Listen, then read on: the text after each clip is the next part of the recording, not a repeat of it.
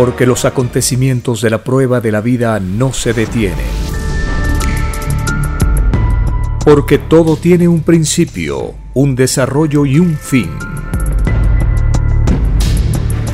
Presentamos El tiempo está cerca. Una gran oportunidad para cambiar nuestros destinos y la vida. El cambio de costumbres provocará la caída del sistema de vida, de las leyes del oro. Los acontecimientos le salen al encuentro a las criaturas. Una nueva revelación, escrita por el primogénito solar, Alfa y Omega, se extiende por el mundo. Ciencia celeste, nueva moral, filosofía común, justicia divina. El tiempo está cerca.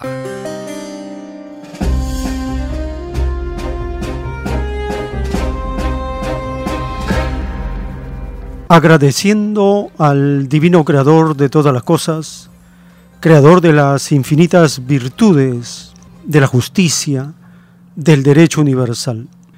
El Divino Creador en los rollos del Cordero nos dice que el juicio final ocurre sin que los acontecimientos normales del mundo se vean afectados, más el espíritu se ve afectado. Y esto hace cambiar los acontecimientos y la historia del mundo. Esta revelación de las características del juicio de Dios la encontramos en los rollos telepáticos. Allí está la información de lo que está ocurriendo en el planeta y en el universo.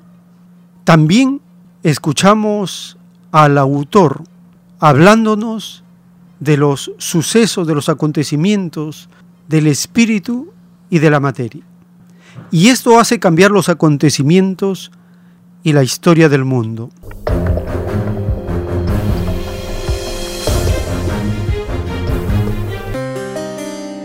Bienvenidos.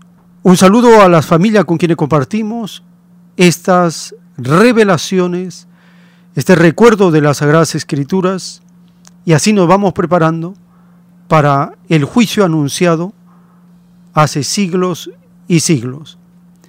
Iniciamos escuchando al autor de la divina revelación. Él nos dice que crean o no crean que Él habla con Dios, igual la revelación avanza. Y comenta un hecho con alguien que quería polemizar, pero Él le dice que no tiene tiempo para polemizar. Entonces le preguntan también acerca del Papa y él va respondiendo en base a la revelación. Escuchemos al autor de la ciencia celeste revelándonos los sucesos y experiencias del divino juicio para este mundo.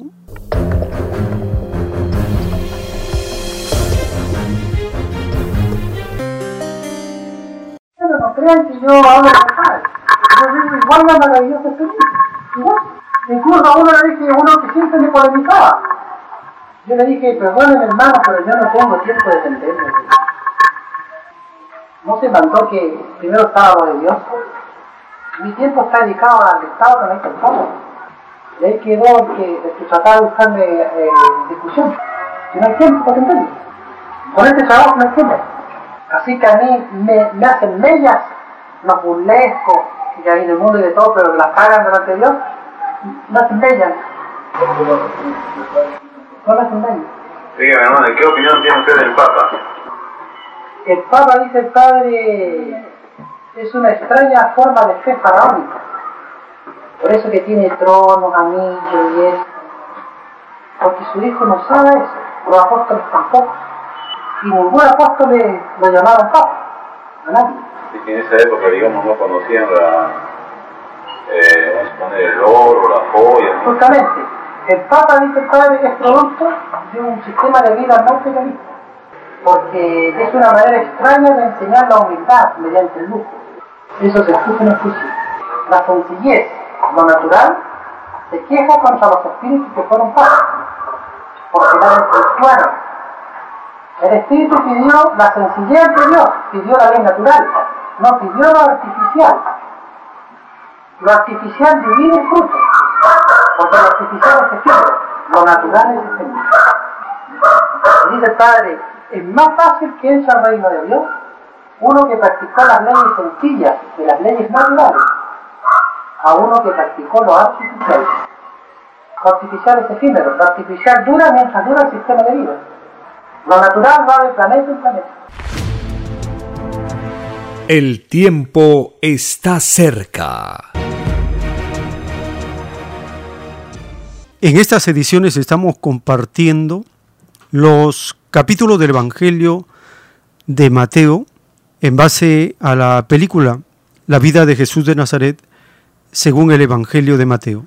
En el capítulo 10 se relata la elección de los doce apóstoles, la misión de los mismos, cómo Cristo les anuncia las cosas que les van a suceder y les da una serie de recomendaciones para fortalecer sus virtudes, la fe, la valentía, la perseverancia. Les anuncia que su doctrina viene a causar en el mundo una revolución. No penséis que he venido a traer paz a la tierra. No he venido para traer paz, sino espada. Y también les dice que las recompensas son según la jerarquía y según el esfuerzo que cada cual hace por ganarse la gloria. Escuchemos el capítulo 10 del Evangelio de Mateo.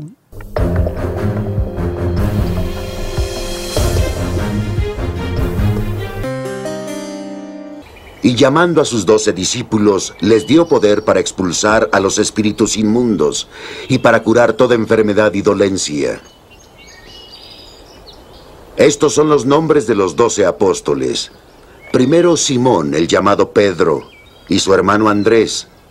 Santiago, el de Zebedeo, y su hermano Juan.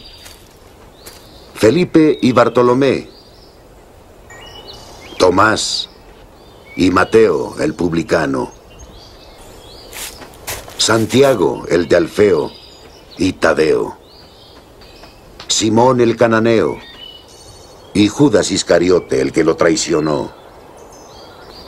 A estos doce envió Jesús después de darles estas instrucciones. No toméis camino de gentiles, ni entréis en ciudades samaritanos, dirigíos a las ovejas perdidas de Israel. De camino predicad diciendo, el reino de los cielos está cerca. Curad enfermos, resucitad muertos, purificad a leprosos, expulsad demonios. Gratis lo recibisteis, dadlo gratis. No os procuréis oro, ni plata, ni calderilla en vuestras fajas, ni alforja para el camino, ni dos túnicas, ni sandalias, ni bastón, porque el obrero merece su sustento. En la ciudad o pueblo en que entréis, informaos quién hay digno en él, y quedaos ahí hasta que salgáis. Al entrar en una casa, decidle el saludo. Si la casa es digna, venga vuestra paz a ella. Mas si no lo es, que vuestra paz vuelva a nosotros. Si alguno no quiere recibiros, ni escuchar vuestras palabras, sacudid el polvo de vuestros pies al salir de la casa o ciudad. En verdad os digo, habrá menos rigor para Sodoma y Gomorra el día del juicio que para aquella ciudad. Mirad que os envío como ovejas en medio de lobos. Sed pues prudentes como serpientes y sencillos como palomas. Guardaos de los hombres, porque os entregarán a los tribunales y os azotarán en sus sinagogas. Y por mi causa seréis llevados ante gobernadores, reyes y gentiles para dar testimonio ante ellos. Cuando os entregaren, no os preocupéis de cómo o qué hablaréis. En aquel momento se os comunicará qué decir. Pues vosotros no hablaréis. Será el Espíritu de vuestro Padre el que hablará en vosotros. Hermano entregará a hermano a la muerte y padre a hijo. Los hijos se levantarán contra los padres y los matarán. Seréis odiados por causa mía. Pero aquel que persevere hasta el fin se salvará. Cuando los persigan en una ciudad, huid a otra. Os aseguro que no acabaréis de recorrer las ciudades de Israel antes que venga el Hijo del Hombre. El discípulo no está encima del maestro, ni el siervo encima de su amo. Ya le basta al discípulo ser como su maestro y al siervo como su amo. Si al dueño de la casa le han llamado Belzebub, cuanto más a los miembros de su casa. Así que no le tengáis miedo, pues no hay nada encubierto que no haya de ser descubierto, ni oculto que no haya de saberse. Lo que yo os digo en la oscuridad, decidlo a la luz, y lo que oís al oído, proclamadlo desde terrados. Y no temáis a los que matan el cuerpo, pero no pueden matar el alma. Temed a aquel que puede perder tanto el alma como el cuerpo en el Jena. ¿No se venden dos gorriones por una moneda de poco valor? Pues ni uno caerá en tierra sin consentimiento de vuestro Padre. Hasta los cabellos de vuestra cabeza están contados. Así que no temáis. Vosotros valéis más que muchos gorriones. Todo aquel que se declare por mí ante los hombres, yo también me declararé por él ante mi Padre en los cielos. Pero a quien me niegue ante los hombres, lo negaré ante mi Padre en los cielos. No penséis que he venido a traer paz a la tierra. No he venido a traer paz, sino espada. He venido a enfrentar al hombre con su padre, a la hija con su madre, a enfrentar a la nuera con su suegra. Enemigos del hombre serán los miembros de su propia casa, a quien ama a su padre o madre, más que a mí, no es digno de mí. A quien ama a su hijo o hija más que a mí, no es digno de mí. Y aquel que no toma su cruz y me sigue, no es digno de mí. El que encuentre su vida, la perderá. Y el que pierde su vida por mí, la encontrará. Quien nos recibe, me recibe a mí. Y quien me recibe a mí, recibe al que me ha enviado. Y a quien reciba a un profeta por ser un profeta, recompensa de profeta recibirá. Y quien reciba a un hombre justo por ser un hombre justo, recompensa de justo recibirá. Y todo aquel que debe beber un solo vaso de agua fresca, a uno de estos pequeños porque es mi discípulo, en verdad os digo que no perderá su recompensa. El tiempo está cerca.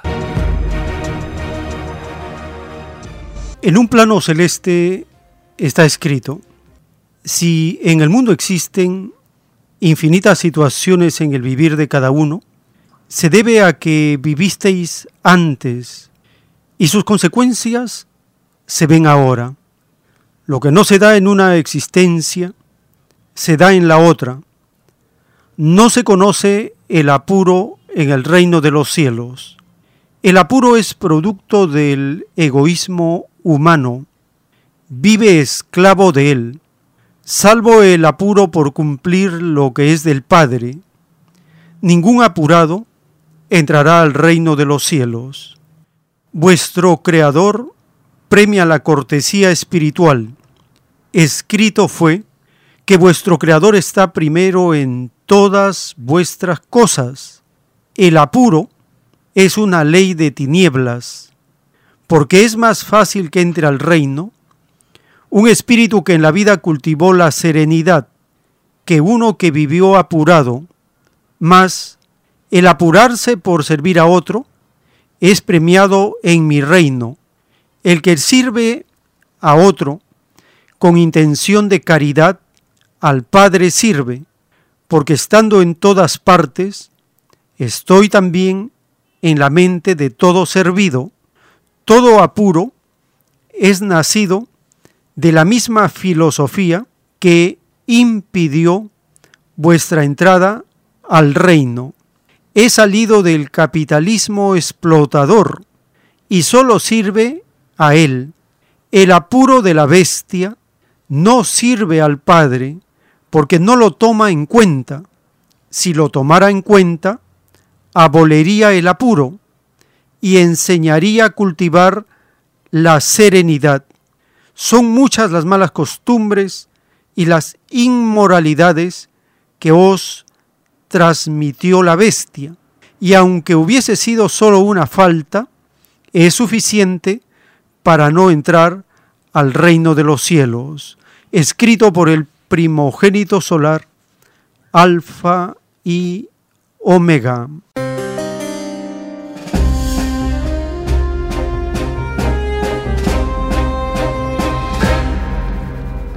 Ya sabemos entonces por la revelación que el apuro es propio de este sistema de vida desequilibrado conocido como el capitalismo, un disfraz de Satanás que llega a su fin, está viviendo su agonía, su crisis total, el colapso de este sistema de vida.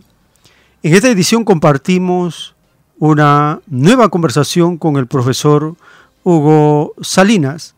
Allí nos explicará de la variable del tiempo, también si es conveniente la reducción de las horas de trabajo y una reflexión de esta pandemia y finalmente nos recomendará qué libro de los que ha publicado es conveniente leer para entender estas propuestas que el profesor Hugo Salinas está compartiendo con nuestra amable audiencia. Escuchemos esta nueva edición con la conversación de socioeconomía con el profesor Hugo Salinas.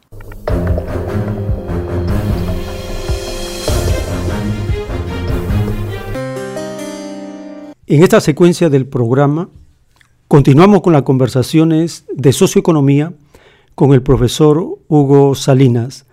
Le damos la bienvenida al programa El tiempo está cerca.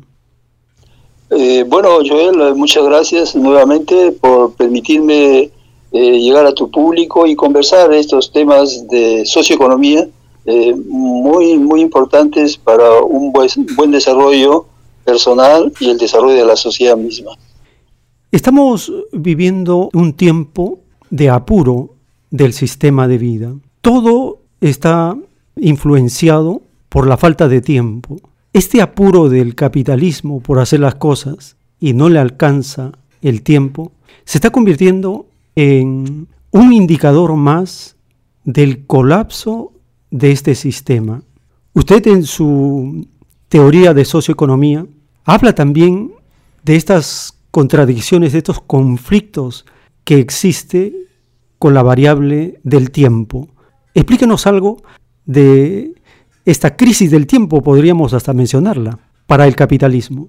Bueno, claro, actualmente lo que llamamos capitalismo y lo que yo llamo una economía de mercado en repartición individualista del resultado de la actividad económica empuja a las personas a, tener mayor horas de trabajo, eh, no solamente durante el día, sino durante la semana e incluso durante toda su vida. De tal manera que el total de tiempo que dispone una persona, el tiempo disponible para sus, propias actividades, resulta prácticamente bien reducido, casi en algunos casos igual a cero.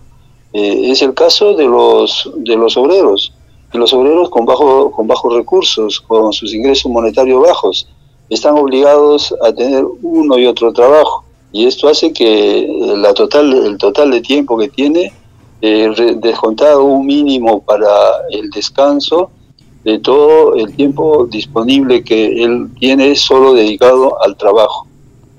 Esto eh, hace una vida un tanto que podríamos decir una vida infernal para esas personas. Y luego, eh, en el tiempo total de la persona a lo largo de su existencia, lo que está sucediendo con las personas de bajos recursos incluso es de que ya no tienen esa parte de la vida cuando uno llega a la jubilación. Eh, normalmente en los países grandes se ve con, fuerza de que este sector de la población, aparte de que ya llegó el tiempo de la jubilación, el momento de la jubilación, tiene que seguir trabajando para poder eh, contar con los recursos necesarios para poder sobrevivir.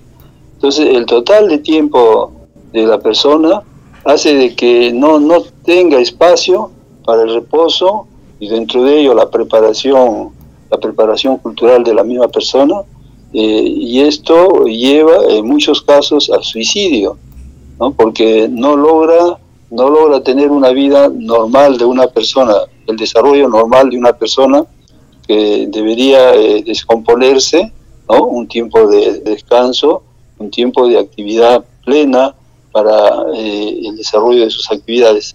Entonces, esto es una, una, de los, uh, de, los males que no solamente se refleja en, la, en la persona, sino en la misma sociedad, lo que hace de que exista un conflicto existencial en la persona para poder eh, mejor manejar su vida, que es bastante difícil en esas condiciones.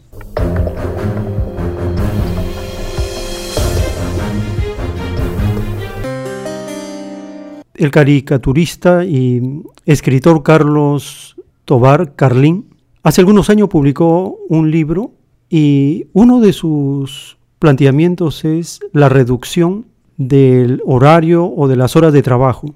Él plantea cuatro horas son suficientes para que la población pueda gestionar mejor el empleo. Y también escuchamos en algunas naciones de Europa que están planteando reducción del tiempo a seis horas diarias en lugar de las ocho. Hay esta idea que está empezando a extenderse de la disminución del tiempo de trabajo. ¿Puede hablarnos de esta propuesta, si sería viable, es, es conveniente la reducción de las horas de trabajo? Mira, eh, indudablemente que es, es conveniente esa reducción de las horas de trabajo eh, está ya bien demostrado eh, de que la cantidad de horas de trabajo necesarias para constituir el total del PBI, de la riqueza creada necesaria para el desarrollo de las personas y de la sociedad, está bien demostrado de que eh, con alrededor de cuatro horas, alrededor de cuatro horas, es más que suficiente. Hay un escritor famoso, un profesor universitario estadounidense, que ha realizado todas las, eh, eh, las, investigaciones, y él nos dice que con, con cuatro horas de trabajo, se llama Rifkin, eh, con cuatro horas de, trabajo, las personas podrían tener el mismo nivel de producción que tiene actualmente Estados Unidos. Con ello nos está demostrando de que las personas están empujadas a la actividad directa en su, en su trabajo diario eh, de una manera excesiva, tanto que, como decía un momento, no dispone el tiempo de educación y de formación, eh, están totalmente reducidos a cero, ¿no? Entonces eso sería un desahogo para la persona y sería un bienestar para la sociedad que encontraría un mejor equilibrio eh, en su desarrollo individual y social. De la reducción del tiempo de trabajo demanda de la reducción del, total de tiempo de trabajo en Estados Unidos y en Europa.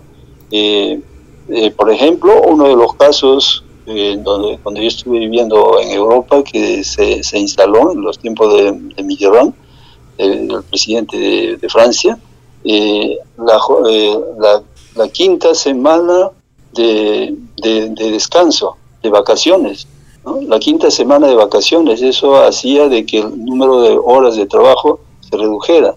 ¿no? y indudablemente pues es una de las grandes conquistas que ha habido en el tiempo de trabajo ha sido el de las ocho horas.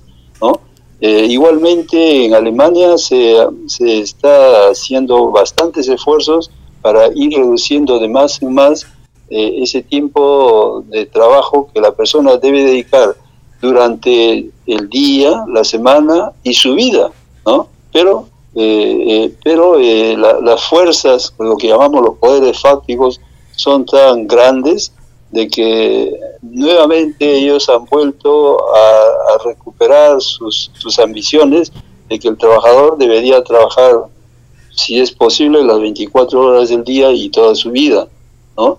Eh, de tal manera que incluso en los países de Europa se está volviendo con fuerza a realizar nuevos convenios de trabajo en donde los trabajadores están aceptando eh, incrementar las horas de trabajo por el mismo salario.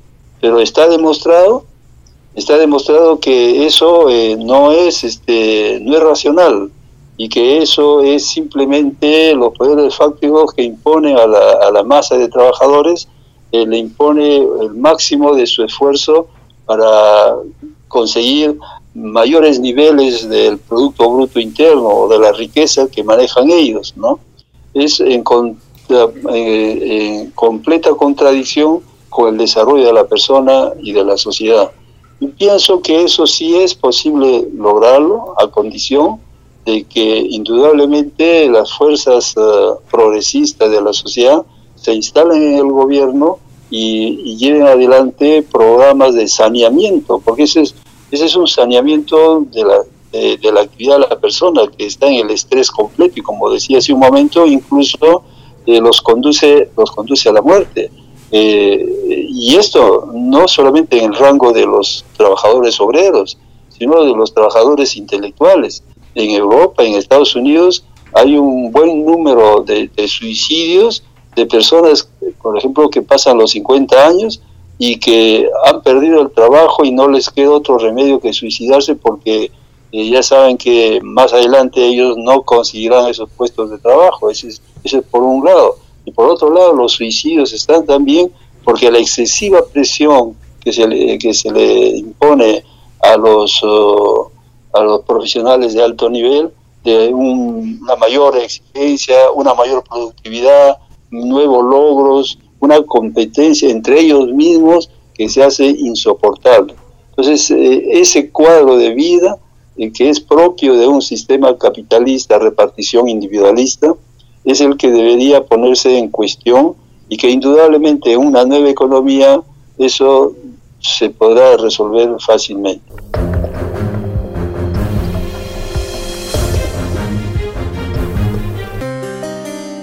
Una de las ventajas de la reducción de las horas de trabajo es que se redistribuye el trabajo en la población.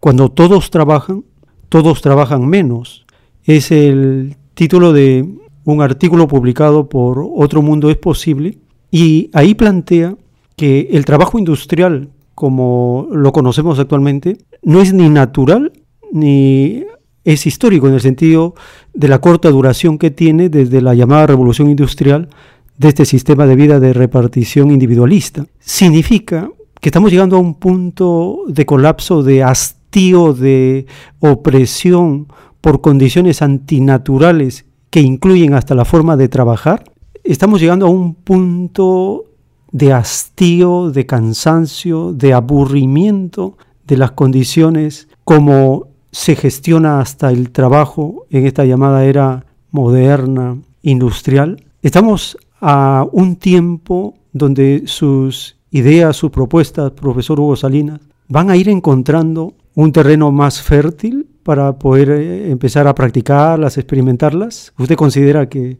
esto es también parte de esa urgencia que tienen los seres humanos?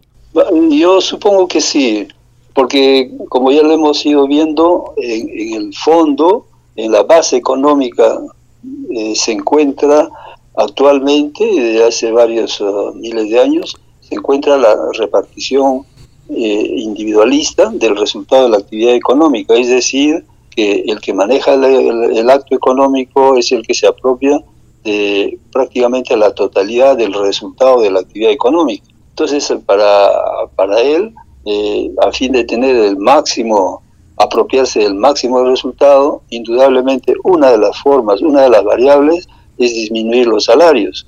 Cuando él disminuye los salarios, el nivel de ganancias que le queda y que es apropiado por él es mayor. Otra de las formas es esto de lo que estamos conversando, el tiempo de trabajo. Llevar a que el trabajador eh, tenga más horas de trabajo. Pero a esto se agrega algo más en tiempos modernos que ahora estamos eh, ingresando a la economía inmaterial, en donde eh, la, productividad basada en conocimientos, en, en las habilidades del trabajador, a él se le, se le exige ya no solamente en horas de trabajo, sino eh, en productividad inmediata en el mismo tiempo. ¿no? Ese es por un lado. Por otro lado, en esta nueva economía inmaterial que se está presentando bajo la condición de la repartición individualista, hace de que eh, el empresario eh, se disminuye sus gastos en lo que es la infraestructura, es decir, el trabajador ya no dispone de un espacio físico para allí todos los días desarrollar su trabajo, sino que él lo puede hacer lo que ahora se conoce el famoso teletrabajo. Él lo puede hacer a partir de su casa. O sea, los costos de infraestructura han sido desplazados al trabajador, ¿no? Ese es por un lado. Y por otro lado, eh, ese trabajador está supeditado ya no ni siquiera las ocho horas, las, está supeditado al, al empresario, las 24 horas del día y los 7 días de la semana, porque a través del, teletrabajo eh, hay, un, hay una subordinación total entre el empresario y el trabajador. Entonces, esto hace de que lleve precisamente a esos desequilibrios, a, ese estrés de la persona y a esos suicidios, ¿no? Eh, porque no, no encuentra una forma de resolver el problema del trabajador. Y estos suicidios van incrementándose de, más en más ante esta presión del empresario en la búsqueda de un mayor rendimiento que se traduce en mayores ganancias para el, para el empresario. ¿no? Por eso es que vemos constantemente que eh, ahora eh, existen los, los, grandes multimillonarios, son cada vez más grandes en volumen de riqueza. ¿no? Eh, esa es la, la lo, lo, que es una sociedad que está empujada al estrés, empujada a un máximo rendimiento, pero con un mínimo de beneficio. Esa es la, la, gran contradicción, ¿no? que existe un gran rendimiento, una gran productividad, pero que no es utilizada por la persona que realiza esa productividad, sino por un tercero que maneja el acto económico. Y esto indudablemente eh, debería ser resuelto y, podría ser resuelto en una nueva, eh, un nuevo, un nuevo modelo económico.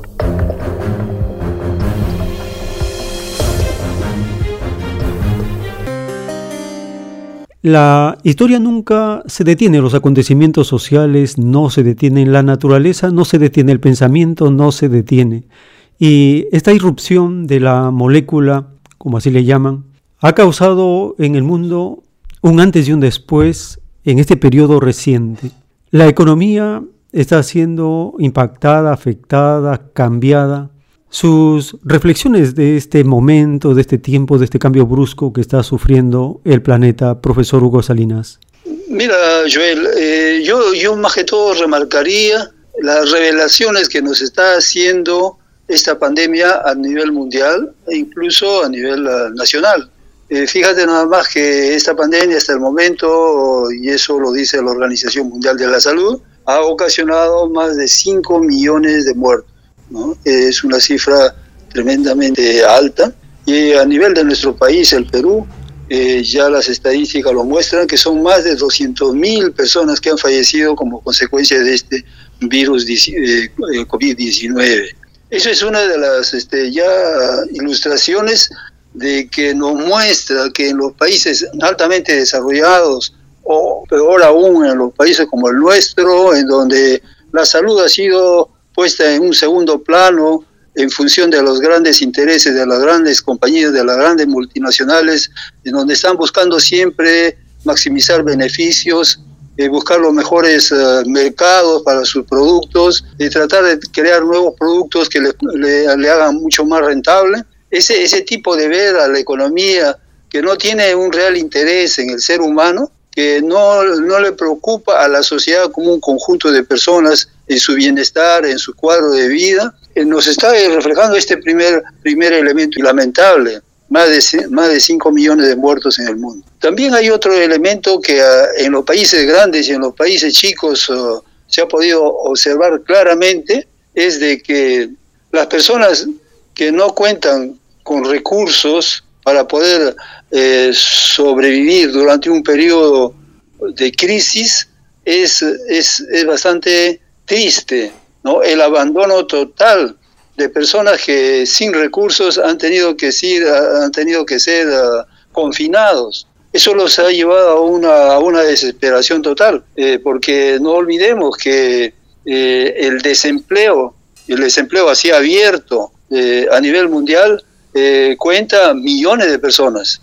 Incluso acá en nuestro país, nosotros tenemos uh, a los que llamamos subempleados, el que se encargan solamente de vender golosina para supervivir, que era necesario que día a día ellos puedan eh, eh, recolectar algunos, algunas monedas para poder sobrevivir, son más allá del 70% de la población económicamente activa. Y cuando se les pone en confinamiento por un periodo ya bastante largo, eh, la situación es mucho más, más violenta desde el punto de vista humano. Y parece increíble. Los gobiernos, tanto del norte como del sur, se han preocupado mayormente en darle vida a las empresas y sobre todo a las grandes empresas. Han eh, inyectado recursos de reactivación fundamentalmente a esas grandes empresas, olvidándose una vez más de la población eh, en su conjunto. Esto es una muestra de la naturaleza bastante desquiciada del modelo socioeconómico del que estamos viendo a nivel mundial y desde bastante tiempo. Esta crisis, esta pandemia lo ha puesto mucho más en evidencia. Aparte de ilustrarnos una vez más del comportamiento de casi la generalidad de las personas y sobre todo de las empresas como lo acabamos de ver. En un comportamiento individualista en donde cada uno quiere salir de su problema sin importarle el resto de la sociedad no hay cooperación, eh, no hay la eh, ayuda entre los unos y los otros que permitiría sacar a, la población por lo menos de, este, de esta gran crisis de la pandemia. Entonces son elementos que nos han mostrado que durante un periodo de crisis podemos ver con mayor claridad la naturaleza malsana de este, de este modelo. Una, una naturaleza que que no toma en consideración a la persona como ser humano. Lo único, la única manera en que le, conviene y satisface es tenerlo como fuente de trabajo y de trabajo ocupado, porque incluso las personas que están en capacidad de trabajar, no todos ellos encuentran un puesto de trabajo, y menos aún en momento de pandemia. Eh, la situación eh, sigue siendo tirante entre la relación, la relación entre las empresas y la sociedad. Normalmente en teoría económica lo que nosotros aprendemos es la relación fuerte que existe entre el, patrono y el trabajador, entre el capital y el trabajo. Y, en la teoría económica incluso ahí tenemos un gran vacío. Eh, solamente se preocupa en el trabajo, es en los que están trabajando, eh, la población económicamente activa y ocupada pero no se olvida totalmente del resto de la población, incluso de los trabajadores en capacidad de hacerlo, pero que no encuentran un puesto de trabajo. Entonces, esta pandemia nos ha reflejado eso. En alguna medida, los gobiernos han querido hacer algo a través de los bonos, a través de ayudas sociales, tanto en los países grandes como en los sur, ha sido una, una, una forma de expresarse, pero es indudable que a través de este tipo de ayudas no se está resolviendo el problema principal de por qué viene esta situación, por qué es que hay una gran cantidad de personas que están en el, olvido completo, ¿no? Para un sector de la población se hace cada vez más evidente que lo que se tiene que realmente cambiar es el modelo socioeconómico en el que estamos viviendo. Eh, son las bases fundamentales de esta sociedad que deben removerse y transformarse en otro eh, pasar de una economía que busca hacer dinero, busque el dinero por el dinero, hacia una economía y una sociedad que se preocupe en los seres humanos. ¿no? Es casi como volver a nuestro pasado legendario, lo que aquí diríamos los pueblos originarios del Tahuantinsuyo o los pueblos originarios a nivel mundial, en donde todo el grupo social era sólido, eh, había hermandad, cooperación entre ellos. Eh, lo que hoy día no sucede y es precisamente por el modelo socioeconómico en donde el objetivo fundamental es maximizar la ganancia. Entonces, la, gran enseñanza que podríamos sacar de esta crisis y sus consecuencias nefastas, yo diría, eh, es precisamente eso, es la urgencia de cambiar de un modelo hacia otro, en donde el objetivo fundamental es servir a la sociedad, servir a los seres humanos y darles un mejor cuadro de vida que les merece ya a este el siglo XXI. Eso es lo que podría opinar eh, eh, Joel.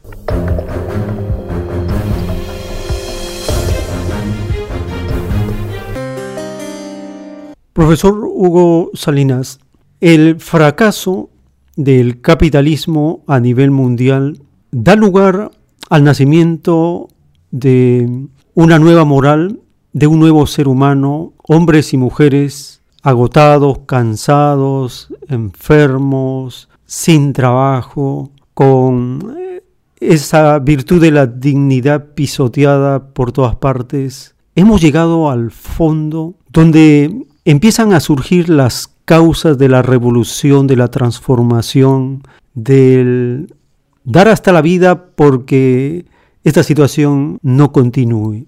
Estamos en un momento donde con facilidad puede extenderse la idea que dice, nosotros, como seres humanos por nuestra dignidad, no estamos para servir a la economía, sino que tenemos la capacidad y la inteligencia para que la economía sirva al ser humano. Es decir, dar la vuelta a la forma como hemos sido acostumbrados a pensar, a vivir, a sentir y a experimentar. Esta dura prueba planetaria que lleva cumplidos años nos está enseñando que va a continuar esto, esto no tiene retroceso. Las nuevas variantes, el surgimiento de nuevos virus, de nuevas plagas, de nuevas pandemias, es algo que nos va a acompañar junto con la naturaleza, que no hay un día que no esté provocando inundaciones, sequías, incendios, temblores, sismos, volcanes. Estamos en un momento tan especial que todo está ocurriendo de forma simultánea. En sus libros, en su mensaje, Usted nos va hablando de la necesidad urgente de cambiar, pero ¿tendremos algo que nos permita empezar a dar los primeros pasos? ¿Nos puede indicar algunas señales para que vayamos de la idea de la teoría planificando qué es lo que vamos a materializar en el tiempo cercano a esta dura prueba planetaria como lo podemos considerar?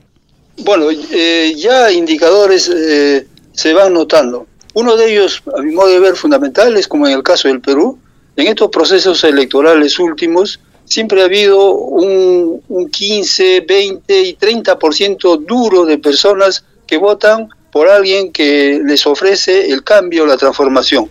Lastimosamente en el camino, las personas que han sido elegidas con esa idea eh, no han realizado lo que prometían. Eh, yo diría una de las razones de no, cumplir con esa promesa es eh, quizás el no conocer cómo realizar la transformación, y no saber exactamente todos los mecanismos de esta sociedad que deben ser eh, revistos y transformados. Esto eh, lo digo con conocimiento de causa, porque normalmente en los cursos de teoría económica que se enseñan en todas las universidades en el mundo, nos deberían ya desplegar eh, todos los mecanismos y las ideas de las causas, los efectos y la forma de resolver el problema. Y esto no sucede. Esto no sucede en, donde realmente debería hacerse la investigación y, proyectos de, desarrollo para poder eliminar precisamente esos grandes, esos grandes vicios de esta sociedad. Eh, mayormente se sigue con una teoría económica en donde el objetivo sigue siendo eh, maximizar ganancias no salimos todavía de ese esquema a nivel del establishment, como decimos, ¿no? a, nivel de las grandes universidades, todas las universidades que están muy ligadas al pensamiento único a nivel mundial. Pero eh, ya vemos de más en más que ese, ese grueso duro de personas que quieren hacer el cambio con esa forma instintiva de salir del problema, ahora se está haciendo mucho más evidente en que van tomando conciencia de qué es lo que se tiene que hacer para realizar el cambio. Y esto va a presionar a los nuevos líderes que van a aparecer en la palestra para gobernar los países tanto del norte como del sur. Les va, les va, eh, estas personas con las ideas mucho más claras va a presionar a que los que pretenden ocupar la silla presidencial eh, lleven adelante con mayor claridad proyectos de transformación del país. Un caso evidente lo tenemos acá eh, en Pedro Castillo. Ese duro de la población que quiere el cambio, instintivamente quiere el cambio, lo ha elegido, pero todavía faltó que pedirle a Castillo que explicite cómo va a realizar la transformación. Y eso se ha manifestado en el accionar de Castillo en el gobierno, ¿no? Hasta ahora no lo sentimos como que realmente ponga en evidencia mecanismos para la transformación. Tanto es así que un grueso de la población, eh, así de una manera instintiva, está buscando cambiar la, la, constitución a través de una asamblea constituyente, aun cuando ese, bien que es necesario realizarlo, eh, no es lo fundamental, porque estamos hablando que lo que causa lo que causa este malestar es el modelo socioeconómico no exactamente la constitución, es uno de los elementos, pero el elemento fundamental está eh, en, el, en, el, modelo que actualmente es imperante. Entonces la solución es transformar ese modelo y eso, ese paso todavía no lo estamos dando. La población todavía no es plenamente consciente de que lo que debe exigir a los que quieren sentarse en la silla presidencial deben explicitar con toda claridad eh, cuáles son los mecanismos que va a poner en acción para transformar el modelo y a fin de eliminar los dos males más grandes de la humanidad, la pobreza y el desempleo. Eso sería, Joel.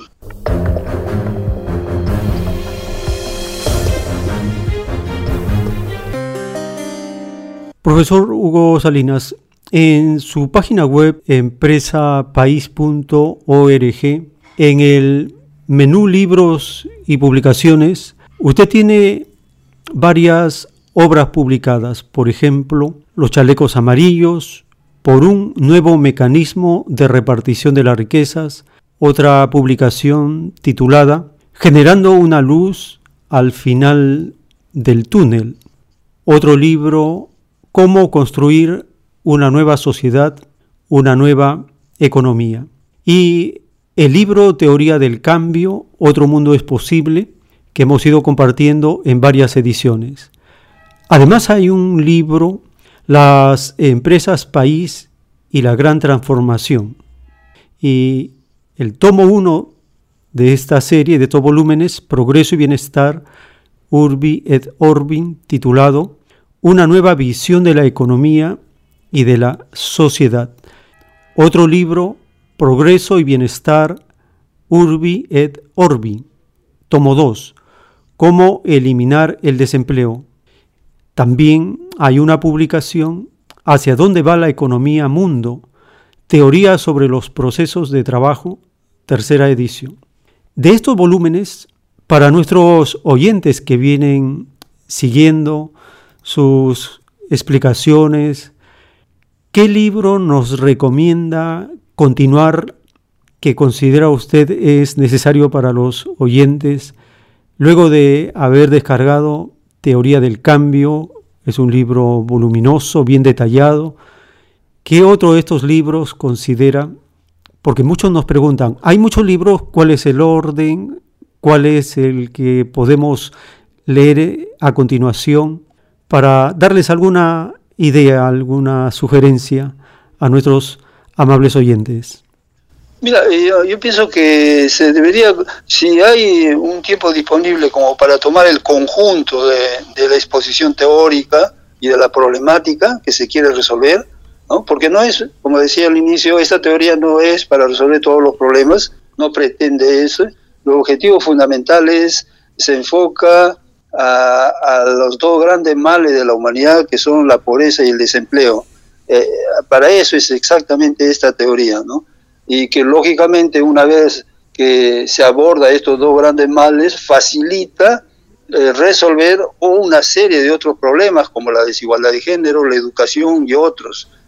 Entonces, como el primer paso, es ese el objetivo. Y para resolver eso es que comienzo con un primer libro eh, que da las bases de la teoría, es hacia dónde va la economía mundo, eh, teoría de los procesos de trabajo.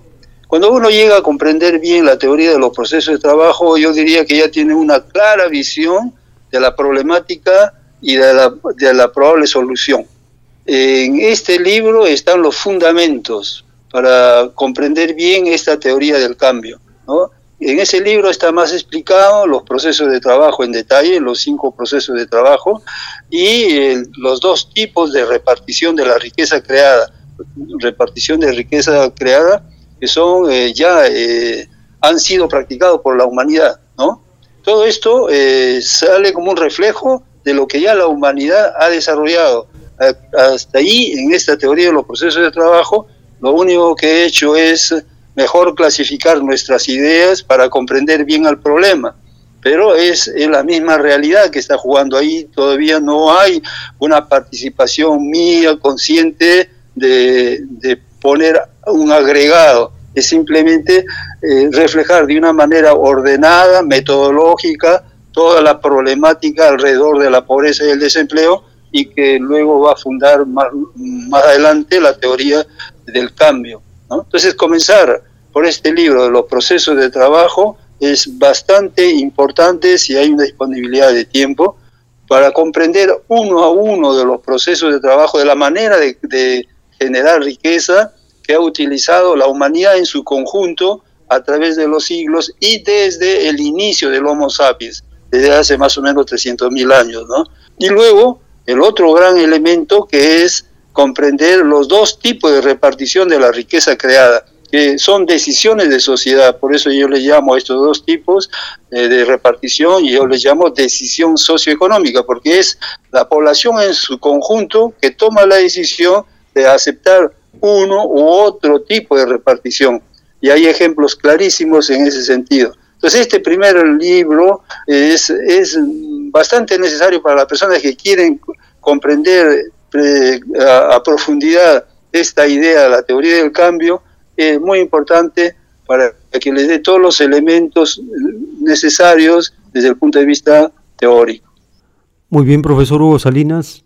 Le estamos muy agradecidos por habernos explicado en una forma introductoria sus libros, su trabajo, sus investigaciones de varias décadas y su pasión por querer compartir con el pueblo de Perú esta urgencia de cambiar el modelo socioeconómico y poder disfrutar de una repartición igualitaria y como es una ley natural de las primeras comunidades y será muy pronto una ley universal de la nueva humanidad. Le estamos muy agradecidos a nombre de nuestra audiencia y de nuestro equipo de trabajo por habernos compartido y ya nos deja una tarea para empezar con el libro Hacia dónde va la economía mundo, teoría sobre los procesos de trabajo. Todos los hermanos y las hermanas, las familias que desean leer este libro, descargar este libro de la página empresapaís.org, con un solo clic abren el libro y descargan el PDF.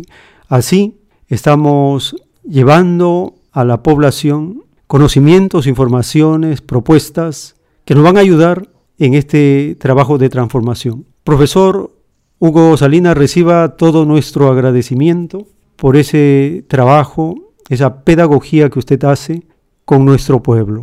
Estaremos pendientes de algunas novedades que usted en el camino vaya compartiendo en algunos medios o publicando más adelante para mantenernos actualizados con sus ideas, sus propuestas, sus conocimientos. Le estamos muy agradecidos.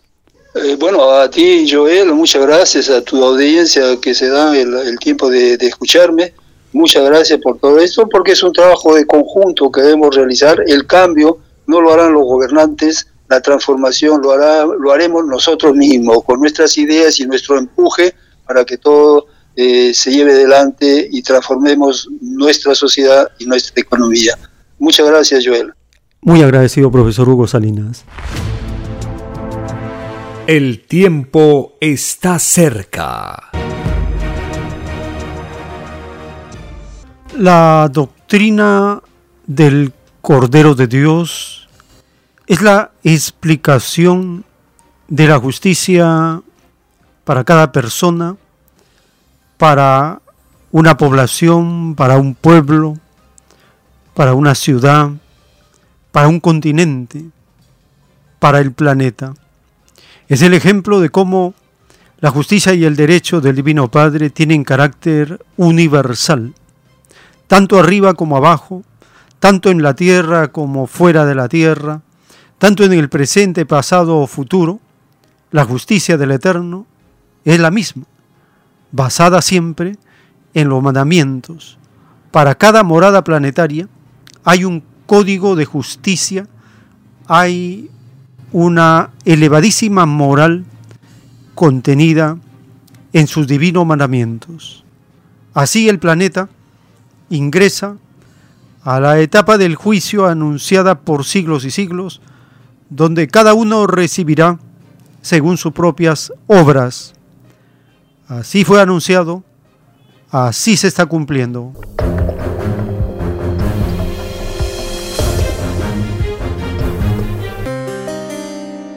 Les recordamos que estos programas se suben a una amplia red de podcasts desde Spotify, Anchor, Google, Apple, Breaker y otras más. 10 plataformas donde se almacenan semana a semana estas jornadas informativas. Estamos llegando al término de esta hora.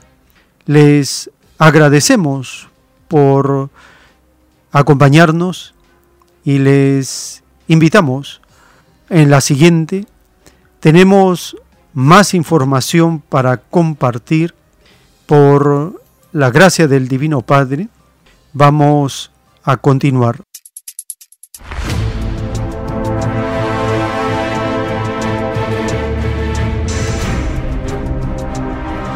El tiempo está cerca.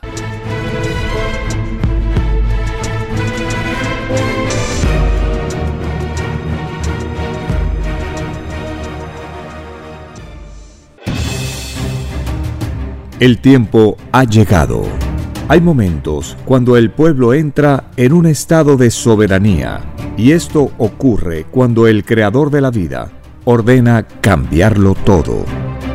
Por mandato divino, está escrito en la doctrina Alfa y Omega que deben constituirse congresos de obreros y obreras en todas las naciones. Cristo dijo en Lucas 12, verso 32, no temáis, pequeño rebaño, porque a vuestro Padre le ha placido daros el reino. Envíe sus aportes en texto y audio al 934-407-166 o solicite más información al 934-407-166. Solo una unidad común con nueva moral dará paz al mundo. Por orden de Dios Padre, el mundo será dirigido por los trabajadores. Ha llegado el tiempo para que el pueblo escoja su propio destino y se gobierne a sí mismo. Alegraos, humildes del mundo, vuestro yugo llega a su fin.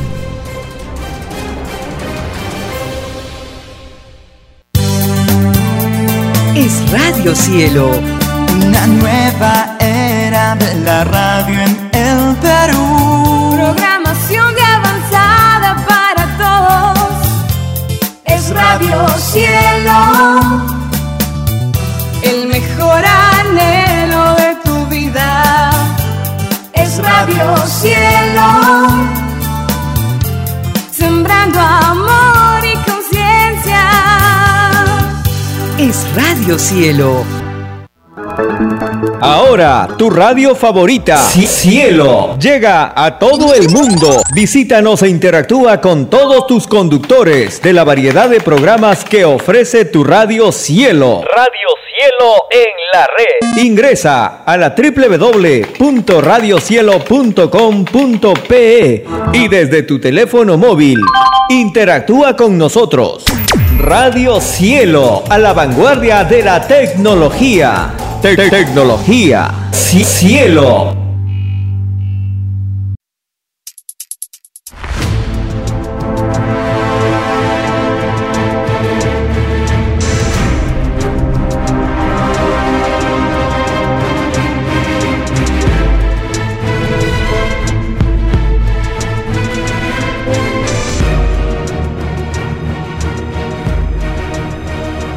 Porque los acontecimientos de la prueba de la vida no se detienen. Porque todo tiene un principio, un desarrollo y un fin. Estamos compartiendo. El tiempo está cerca. Una gran oportunidad para cambiar nuestros destinos y la vida. El cambio de costumbres provocará la caída del sistema de vida, de las leyes del oro. Los acontecimientos le salen al encuentro a las criaturas. Una nueva revelación, escrita por el primogénito solar, Alfa y Omega, se extiende por el mundo. Ciencia celeste, nueva moral, filosofía común justicia divina. El tiempo está cerca.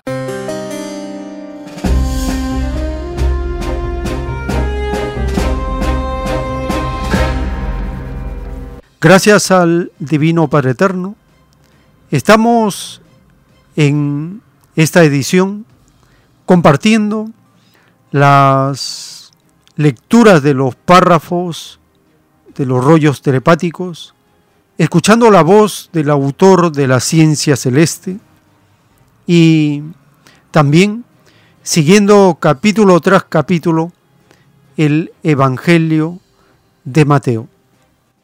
El autor de la revelación, respondiendo las preguntas que le hacían los hermanos, las hermanas que asistían por invitación a estos lugares donde él mostraba los rollos telepáticos, le preguntaban de diversidad de temas.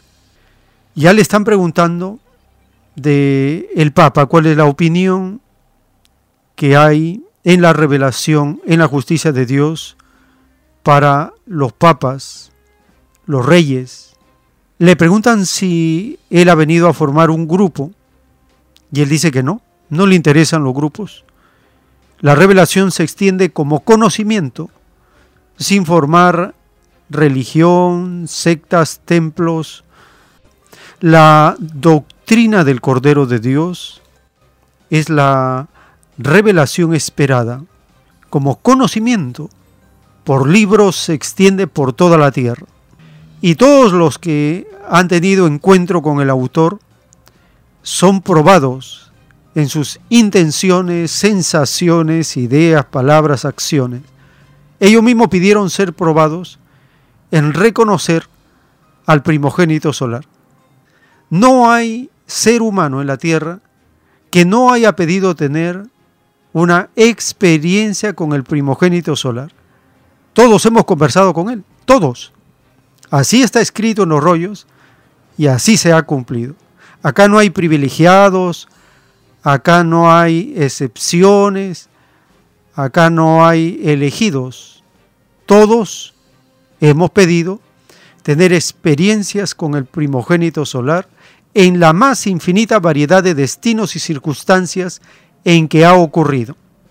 Escuchemos al autor de la doctrina del Cordero de Dios, dictada por el Padre Eterno, hablarnos y responder las preguntas que le van haciendo en el camino.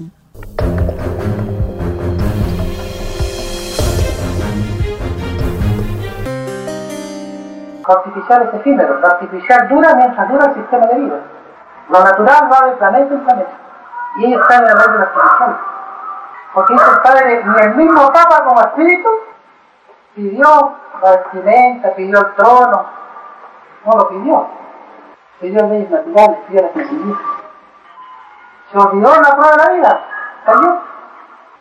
Lo mismo dice el Padre de los llamados reyes de la tierra la prueba de los espíritus reyes y de la llamada nobleza que surgió en el mundo del oro consistía en rechazar ser rey y ser humilde, porque no se puede servir a las señales. Ningún llamado rey, ningún noble, como se llamaba, entra al reino de los cielos. La prueba de la vida consistía en no serlo, porque todos sabían que solo existe un rey de reyes, el eterno, que da y quita la vida, y no hay más. Los reyes, dice el Padre, es la máxima expresión de la soberbia y el orgullo la vanidad. Es más fácil que entre un sencillo y humilde corazón a que entre un rey al reino de Dios. Hermano, a, esto, a esto todo este, no es, no es este, ninguna religión, ¿no es cierto? ¿Cómo se le podría llamar? ¿Una secta? ¿A dónde pertenecen? ¿Qué? Ustedes. Yo, yo no pertenezco a nada. Soy solo. Esto se llama revelación. No, está bien, pero usted... No, hermano, no pertenece a Los hermanos... No. Es muy... Él solamente trata de la revelación. Yo sigo instrucciones del Padre. Y prueba todo lo que pueda en mi camino, las prueba. Siempre será así, y se extiende igual. El tiempo está cerca. En la doctrina del Cordero de Dios está revelado. Ninguna virtud, sea cual sea su filosofía, puede entrar al reino de los cielos si no ha cultivado la humildad. Esta divina ley de la creación la saben los mensajeros o profetas que han venido al mundo a cumplir sus misiones. Es por eso que todos piden encarnaciones humildes, empezando por Jesús. Pidió en el reino de los cielos ser hijo de carpintero. Pidió al Padre nacer en un ambiente humilde, porque sabía el hijo primogénito que mientras más dificultades se vencen en la vida, mayor gloria acumula el Espíritu en el reino de los cielos. Mayor es el puntaje celestial de su añadidura. Los apóstoles, siendo elevadísimas jerarquías solares, también sabían esto. Es por eso que pidieron ser pescadores sabiendo en el reino de los cielos que sus divinas misiones servirían de ejemplo al mundo terrestre. Todo grande en el reino de los cielos pide una vida de humildad en los planetas microscópicos, en los planetas que están empezando a vivir. Están recién comprendiendo lo que es la existencia. En el reino de los cielos existe un divino ajetreo de infinitas criaturas que salen y llegan en todo instante de la eternidad. Criaturas que poseen formas infinitas, evoluciones también infinitas. Es tan infinito ver esto que la importancia de cada uno y que trae de su propio planeta viviente, desaparece.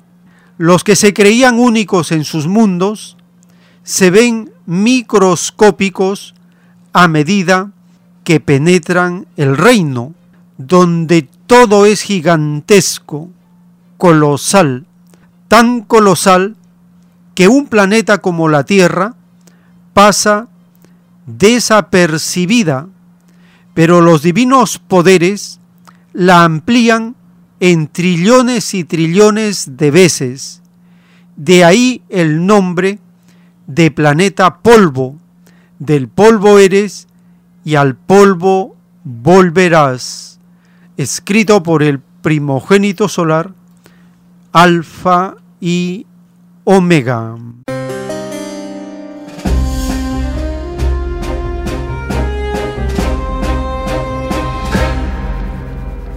La virtud de la humildad encarnada en los mensajeros, en los profetas, en los apóstoles, en los enviados del Divino Padre Eterno. Estamos conociendo las misiones de los apóstoles y de Juan el Bautista. En el capítulo 11, Jesús termina de dar instrucciones a sus doce discípulos y habla de Juan el Bautista.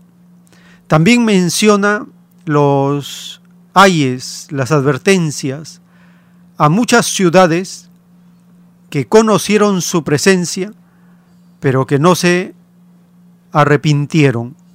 Y luego hace una exhortación a seguir a Cristo, diciendo que vayamos a Él, porque en Él hallaremos descanso. Su yugo es fácil y es ligera su carga. Escuchemos el capítulo 11 del Evangelio de Mateo.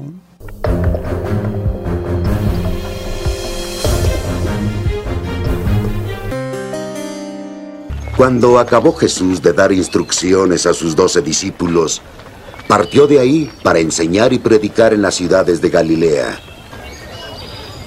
Y Juan, al oír en su prisión las obras de Cristo, envió a sus discípulos a decirle, ¿Eres tú el que ha de venir? ¿O debemos esperar a otro? Jesús les respondió, Id y contad a Juan lo que oís y veis.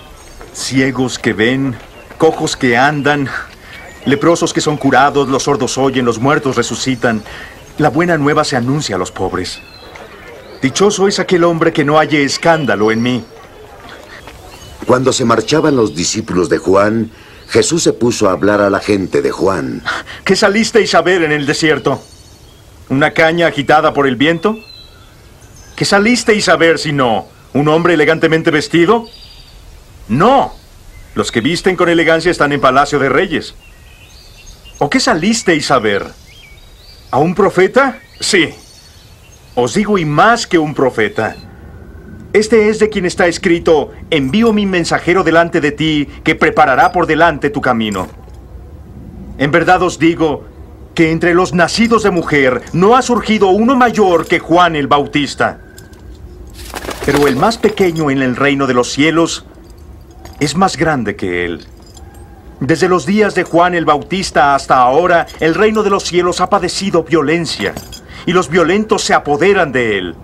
Todos los profetas y la ley han profetizado hasta Juan. Y si queréis admitirlo, él es Elías el que iba a venir. El que tenga oídos, escuche. ¿Con quién compararé a esta generación? Se parece a los chiquillos que, sentados en la plaza, se gritan diciendo, os hemos tocado la flauta y no danzasteis. Entonamos endechas y no habéis lamentado. Porque vino Juan que no comía ni bebía y dicen, está endemoniado. Vino el Hijo del Hombre que come y bebe y dicen, ahí tenéis un glotón y a un ebrio, amigos de publicanos y pecadores. Mas la sabiduría se ha acreditado por sus obras. Entonces se puso a maldecir a las ciudades donde había hecho el mayor número de sus milagros, porque no se habían arrepentido. ¡Ay de ti, Corazín! ¡Ay de ti, Betsaida! Si los milagros hechos en vosotras se hubieran hecho en Tiro y en Sidón, tiempo ha que se habrían convertido en sayal y ceniza. Yo os digo, será más soportable para Tiro y Sidón el día del juicio que para vosotras. ¿Y tú, Cafarnaum, te encumbrarás hasta el cielo? No. Hasta el Hades te hundirás. Si los milagros que se han hecho en ti se hubieran hecho en Sodoma, subsistiría hasta hoy. Os digo que será más soportable para Sodoma el día del juicio que para ti. En aquel tiempo Jesús dijo, Te alabo en público, Padre, Señor del cielo y de la tierra, porque ocultas estas cosas a sabios e inteligentes y las revelas a los pequeños. Sí, Padre, pues tal ha sido tu beneplácito. Todo me ha sido entregado por mi Padre. Nadie conoce al Hijo excepto el Padre. Y nadie conoce al Padre excepto el Hijo. Y aquel a quien el Hijo se lo quiera revelar. Venid a mí, todos los que estáis fatigados y sobrecargados, y yo os daré descanso. Tomad mi yugo sobre vosotros y aprended de mí, porque soy manso y humilde de corazón. Hallaréis descanso para vuestras almas, porque mi yugo es suave y mi carga es ligera. El tiempo está cerca. La parte final donde Cristo dice que vayamos a Él, ¿qué representa Cristo? Cristo representa el comunismo, la igualdad. ¿Cómo se trabaja en el comunismo? Se trabaja sin yugo. ¿Cómo se trabaja en el capitalismo? Se trabaja con yugo. ¿Cuál es ese yugo? El yugo se llama explotación del hombre por el hombre. Ese es el yugo que pesa sobre los seres humanos bajo el capitalismo. En el comunismo no existe yugo porque no se explota a nadie. ¿Por qué no se explota en el capitalismo? Porque todo es gratis. Si es gratis, nadie puede ser explotado. ¿Y por qué es gratis? Porque todos trabajan, porque hay empleo 100%, ni uno solo está desempleado.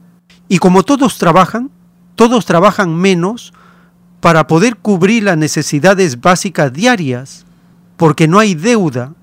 La deuda del capitalismo es un yugo que cuesta carísimo, dice la revelación, aquellos que caen en ese yugo de la, del círculo vicioso de la deuda. El capitalismo crea todos estos yugos. El capitalismo es el yugo mayor que crea muchos otros yugos. El yugo de la explotación, el yugo de la deuda, el yugo de la discriminación, eh, que es desigualdad, el yugo de la injusticia, todo. Todos los males son yugos. Yugo significa opresión. Entonces cuando Jesús dice, venid a mí todos los que estáis trabajados y cargados, y yo os haré descansar. Llevad mi yugo sobre vosotros y aprended de mí, que soy manso y humilde de corazón, y hallaréis descanso para vuestras almas, porque mi yugo es fácil y ligera mi carga. Jesús está hablando como un comunista, no tiene propiedad privada, no tiene nada que llevar, su carga es ligera, lo único que él muestra es su poder, sus virtudes al máximo, y eso da un potencial que no se mide en cosa material, sino que se mide en poder creador. En cambio, en el capitalismo, los demonios capitalistas piensan que porque acumulan más oro tienen más poder, son más respetables y están por encima de las leyes. Eso es un yugo. Cuando Cristo dice, venid a mí todos los que estáis trabajados y cargados, significa explotados, y yo os haré descansar. Porque miles y miles de años de explotación del capitalismo es un círculo vicioso del cual no se puede salir, porque es un yugo. Y estos yugos se van perpetuando en todas las épocas, se perpetúan. Las escrituras están llenas de avisos, advertencias, para que uno deduzca quién es quién.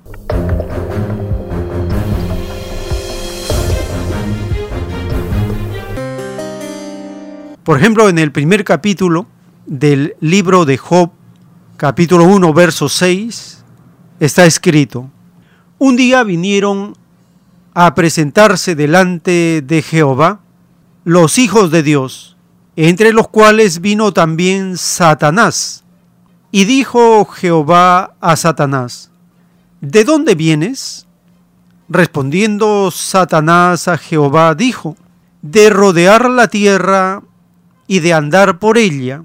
Y Jehová dijo a Satanás, ¿no has considerado a mi siervo Job, que no hay otro como él en la tierra, varón perfecto y recto, temeroso de Dios y apartado del mal? Respondiendo Satanás a Jehová, dijo, ¿acaso teme Job a Dios de balde?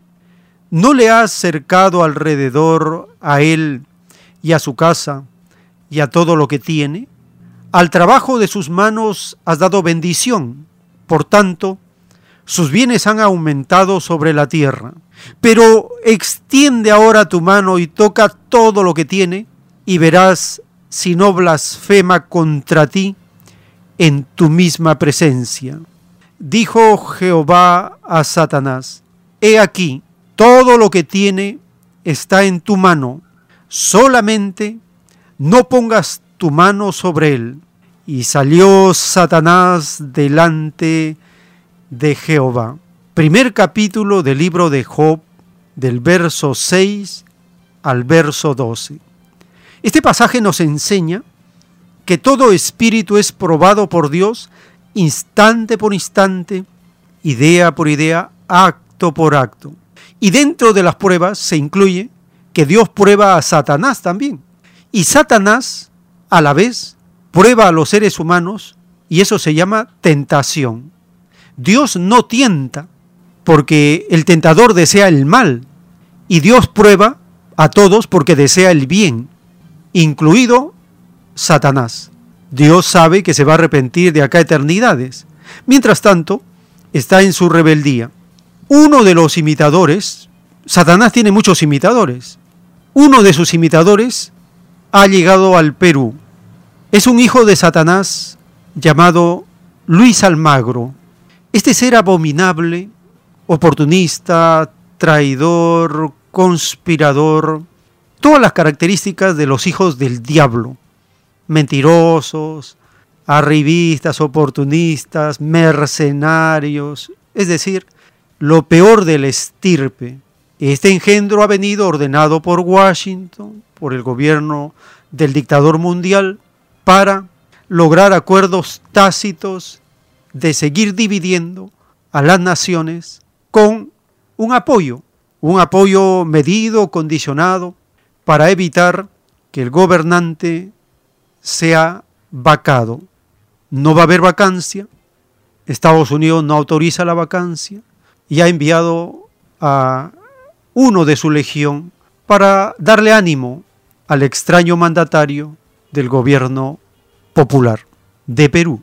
Escuchemos la nota publicada por la prensa donde este hijo de Satanás habla de lo que debe hacer este gobierno que está condicionado para que no sea vacado, derrocado y tenga el apoyo de Estados Unidos.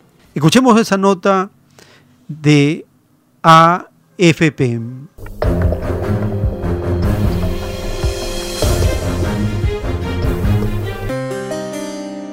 El continente americano debe priorizar la vacunación contra el COVID-19 y el regreso a clases. Así lo expresó el miércoles el secretario general de la Organización de Estados Americanos, Luis Almagro, durante una visita a Perú. Tiene que haber un compromiso muy fuerte de la comunidad internacional en equidad de acceso a vacunas. Tienen que haber un compromiso social muy importante en cuanto a la vacunación. Tiene que haber un compromiso social muy importante en cuanto al reinicio de clases en, nuestra región. Nuestros, nuestras jóvenes generaciones no pueden seguir perdiendo socialización, no pueden seguir perdiendo tiempos de aula. La pandemia de COVID-19 ha asestado un duro golpe al sistema educativo en América Latina, donde decenas de miles de familias carecen de medios para que sus hijos reciban clases virtuales. En Perú, los cursos presenciales se reanudarán en marzo próximo tras dos años de ausencia en las aulas. Almagro visitó Lima, que será sede de la Asamblea General de la OEA en 2022. El diplomático uruguayo se reunió con el presidente Pedro Castillo y su jefa de gabinete Mirta Vázquez, a quienes felicitó por la campaña de vacunación contra el COVID-19, que ya ha inmunizado al 66% de la población objetivo en Perú. Con 33 millones de habitantes, el país andino acumula más de 2 millones de casos de COVID-19 y 201 mil muertos es la nación con la mayor tasa de mortalidad por la pandemia, con más de 6.000 decesos por cada millón de habitantes, según un balance de la AFP basado en cifras oficiales.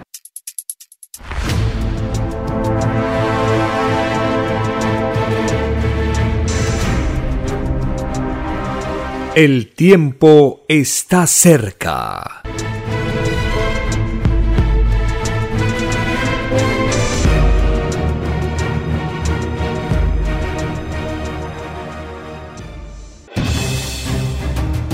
El tiempo ha llegado. Hay momentos cuando el pueblo entra en un estado de soberanía y esto ocurre cuando el creador de la vida ordena cambiarlo todo. Por mandato divino, está escrito en la doctrina Alfa y Omega que deben constituirse congresos de obreros y obreras en todas las naciones. Cristo dijo en Lucas 12, verso 32, no temáis, pequeño rebaño, porque a vuestro Padre le ha placido daros el reino. Envíe sus aportes en texto y audio al 934-407-166 o solicite más información al 934-407-166. Solo una unidad común con nueva moral dará paz al mundo. Por orden de Dios Padre, el mundo será dirigido por los trabajadores.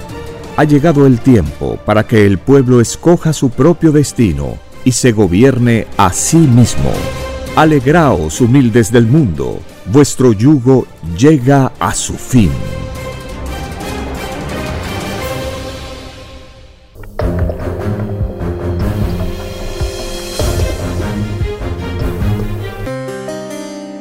En los rollos telepáticos dictado por el Divino Padre Eterno, está escrito, la tierra pasará, mas mis palabras no pasarán. Quise decir que la tierra y sus costumbres pasarán al olvido y que una nueva doctrina, salida de mi palabra viviente, reinará en la tierra. Ninguna filosofía del materialismo quedará, porque todo tiene su tiempo tiempo de empezar y tiempo de terminar, principio de reinado y término de reinado, principio alfa y término omega, caída de un mundo con sus inmoralidades y el nacimiento de otro con nueva moral. Escrito fue que nacería mundo nuevo, y para que exista mundo nuevo, es menester moral nueva, la misma moral contenida en mis mandamientos. La humanidad en su libre albedrío escogió otra moral desconocida en el reino de los cielos. Y todo lo desconocido no entra al reino. Esta moral desconocida está basada en la ilusión de lo pasajero, en el mismo dinero creado por los demonios de la ambición, que no les importa la unidad del mundo, porque solo Satanás divide. El capitalismo divide para reinar A nadie le fue dado poseer más que otro, y mucho menos empleando la fuerza, la persuasión y sus creadores no entran al reino de los cielos. El capitalismo es producto de la ambición de unos pocos. El Divino Padre los viene observando desde muchas moradas atrás. Estos demonios de la ilusión material son el yugo de la humanidad. Todo lo hacen y lo proyectan según sus conveniencias. No toman en cuenta para nada al Creador. Jamás me buscan en mis escrituras, que es mi libre albedrío.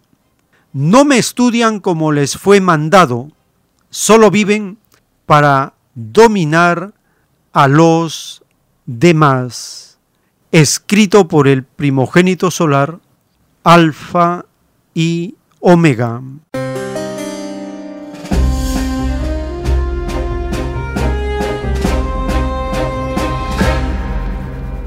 Todo lo que hacen los gobiernos capitalistas, lo hacen según sus conveniencias, todos sus proyectos es para sacar algún beneficio, alguna ganancia, alguna utilidad.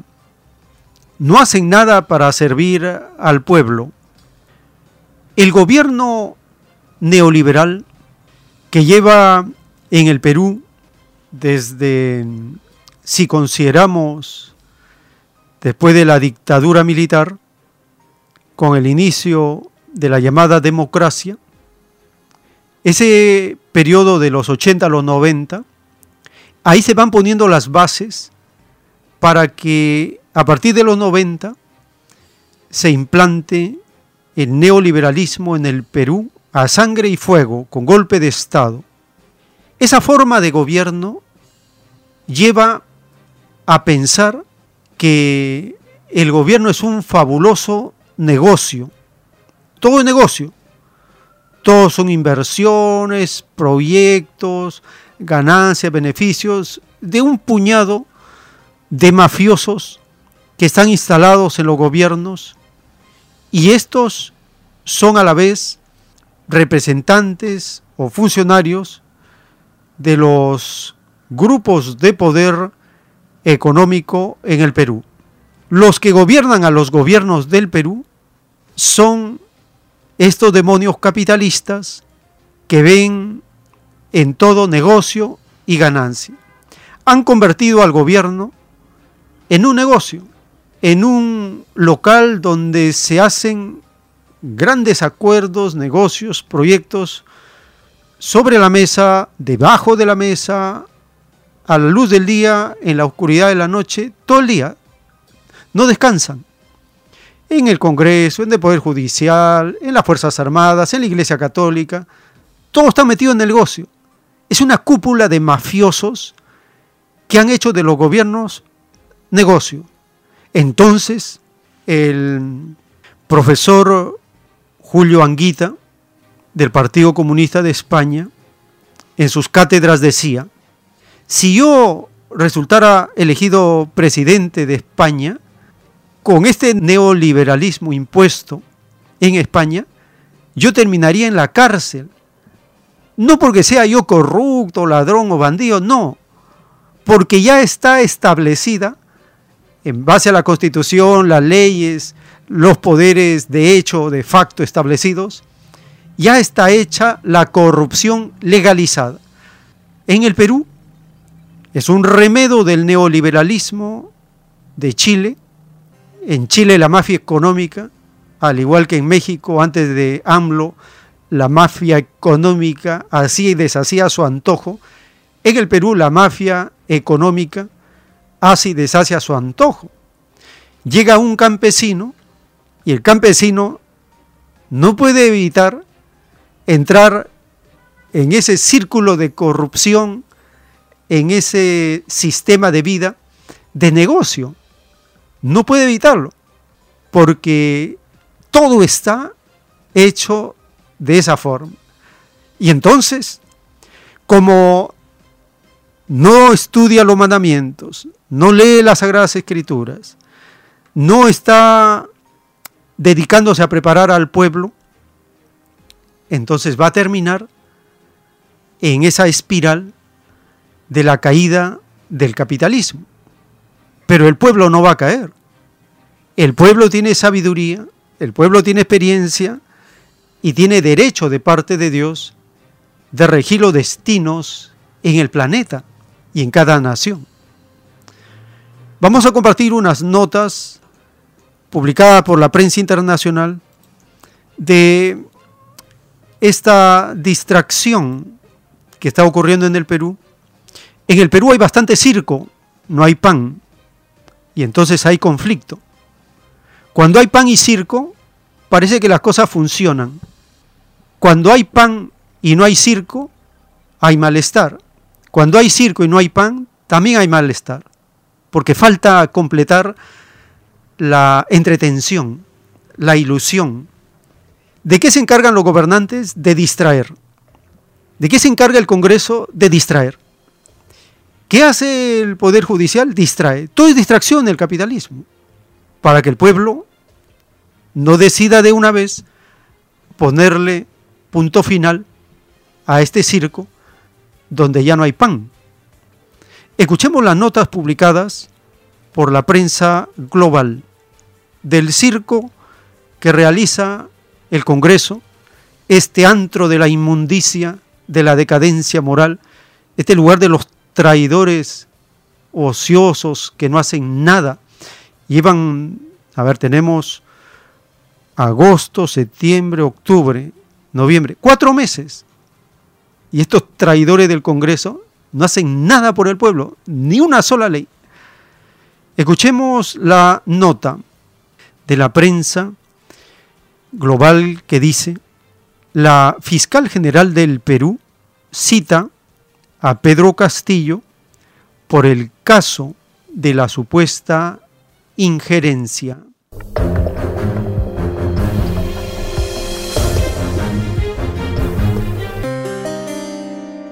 El presidente de Perú, Pedro Castillo, anuncia que instalará una oficina para representantes de las rondas campesinas en el Palacio del Gobierno. Asimismo, reiteró su voluntad de colaborar en las investigaciones en su contra por presuntos actos de corrupción.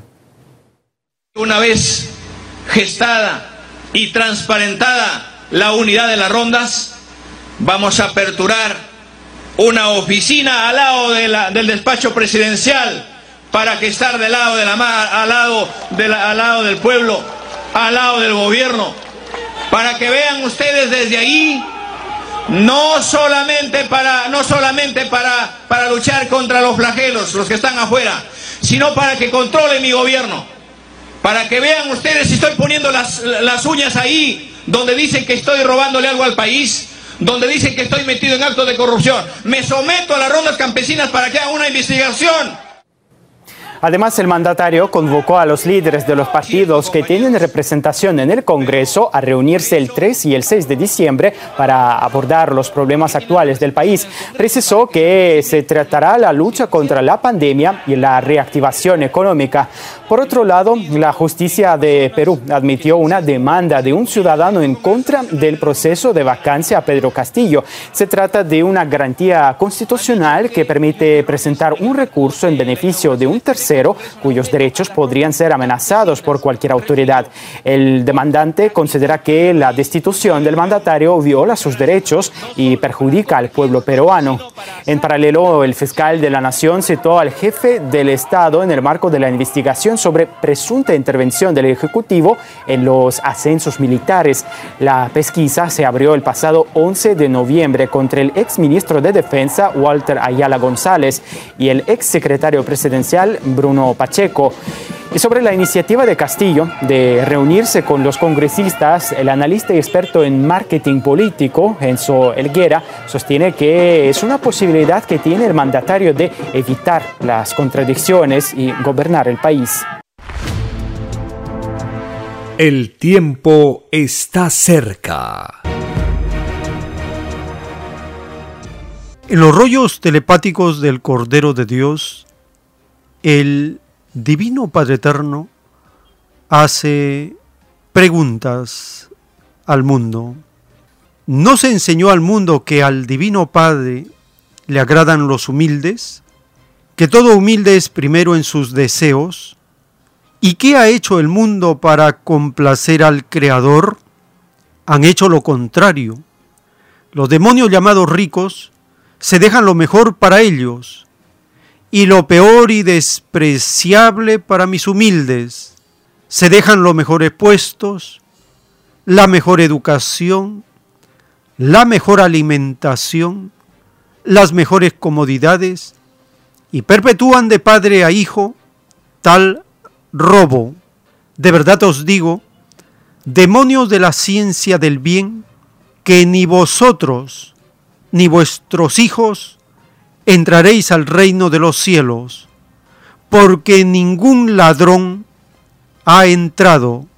Así es, y así será por los siglos de los siglos. Por vosotros explotadores del trabajo de otros, se escribió el juicio terrenal. Vosotros sois el yugo de la humanidad, y en medio de un llorar y crujir de dientes, el mundo será liberado porque libre salió del reino y libre debió ser en el planeta, escrito por el primogénito solar, Alfa y Omega.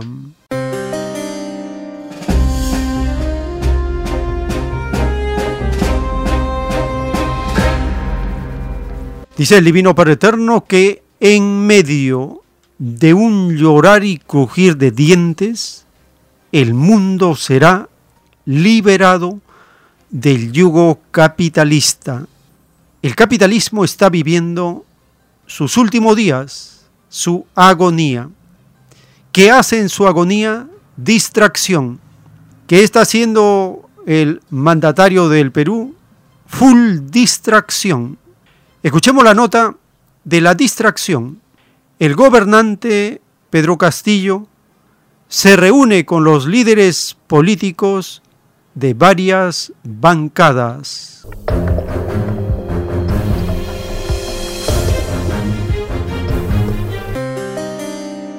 Concluye la reunión entre Pedro Castillo y su gabinete ministerial con las autoridades regionales en el Departamento de la Libertad. El evento tenía como objetivo reafirmar la voluntad de diálogo entre varios niveles del poder en su discurso de clausura, el presidente peruano aseveró que su gobierno busca una estrecha colaboración con el pueblo, pese a lo que dicen desde la oposición. Me preocupa la indiferencia de ciertos sectores que no comprenden que hemos venido para gobernar, no para robar al país.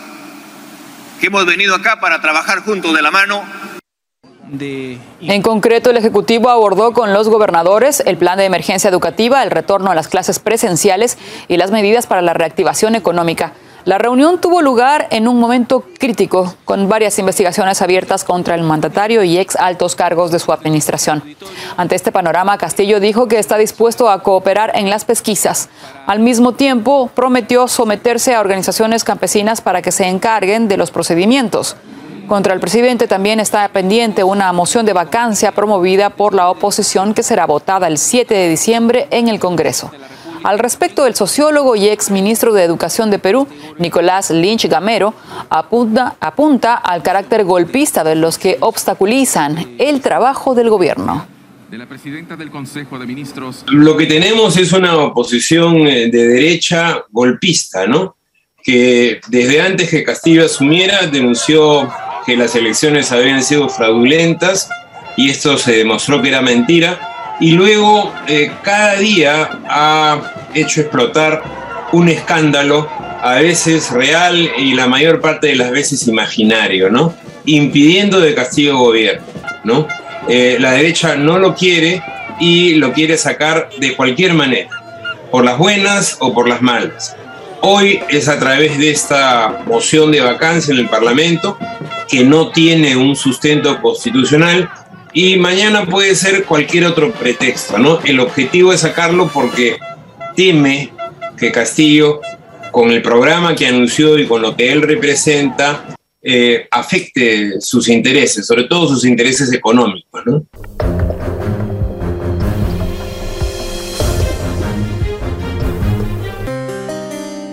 Ampliamos estos titulares. El presidente de Perú, Pedro Castillo, llamó a la unidad del pueblo y convocó al diálogo a todos los partidos políticos del país, al tiempo que remarcó que defenderá la democracia. Vamos con nuestra compañera Verónica Insausti para ampliar los detalles. Verónica, adelante.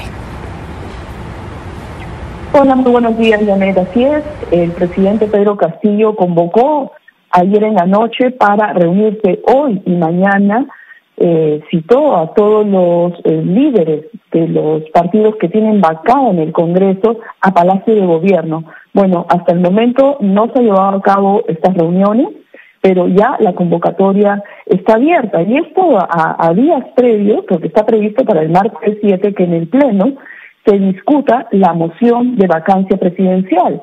Ya según eh, los anuncios de diversas bancadas de la oposición, contarían con los 52 votos que se concretarían el, próximo martes 7, como te cuento, para eh, solicitar que se discuta la moción de vacancia y eh, citar al presidente Pedro Castillo al Pleno para que dé explicaciones al país sobre una serie de denuncias eh, que se han publicado a través de diversos medios locales respecto a supuestos sobornos y coimas a favor de eh, dar licitaciones a empresas de construcción. Eh, bueno, se han eh, evidenciado algunos videos donde el presidente Pedro Castillo se le ve incluso en horas de la noche, el domingo pasado, entrar a su casa en el distrito de Breña y también ha entrado pues una representante de una empresa constructora que ganó una licitación. Entonces, bueno, se han tejido una serie de hipótesis y sobre ello el presidente Castillo ayer justamente en la inauguración de la sexta cumbre de rondas campesinas a nivel nacional que se efectuó aquí en la capital, pues el presidente deslindó de eso, dice que sus padres no eh, han educado para eh, cometer actos de corrupción y que él deslinda y además tiene la capacidad moral para sancionar estos actos de corrupción, cosa que no tienen otros líderes eh, políticos eh, de la política tradicional conservadora de nuestro país, que están todos involucrados en actos de corrupción, en procesos judiciales, eh, en proceso, o algunos también sentenciados y en, prisión, como son el presidente Alberto, el expresidente Alberto Fujimori y Alejandro Toledo en Estados Unidos, que está todavía en vías de extradición. Pero bueno, esto por un lado. Eh, por otro lado, también los dirigentes de las rondas campesinas ayer declararon su apoyo a un gobierno popular frente a cualquier intento de vacancia. Eh, sin embargo, sobre esta propuesta del presidente Castillo de abrir una oficina de las rondas campesinas en Palacio de Gobierno para tener mayor comunicación, el presidente de las rondas, el señor Saavedra, eh, mencionó a Telesur que más que tener una oficina administrativa, lo que ellos quieren, pues, es que se apliquen finalmente el, derecho constitucionario que está garantizado a nivel internacional para las comunidades indígenas y que acá no se cumple. El tiempo está cerca. En las sagradas escrituras está anunciado el término de esta forma de vivir. Y todos nosotros tenemos que participar estamos participando en ello, en forma consciente o inconsciente.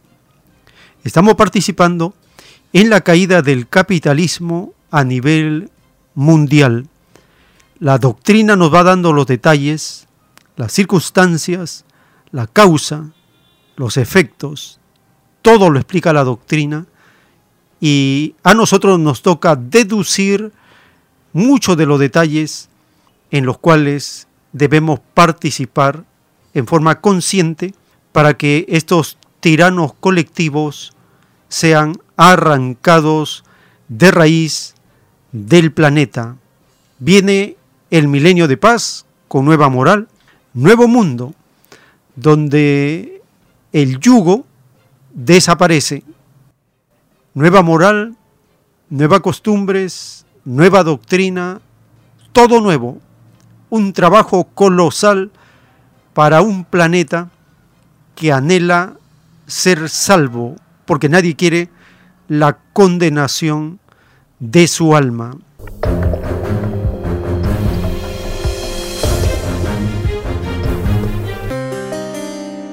Muy bien, llegamos al espacio para vuestra participación.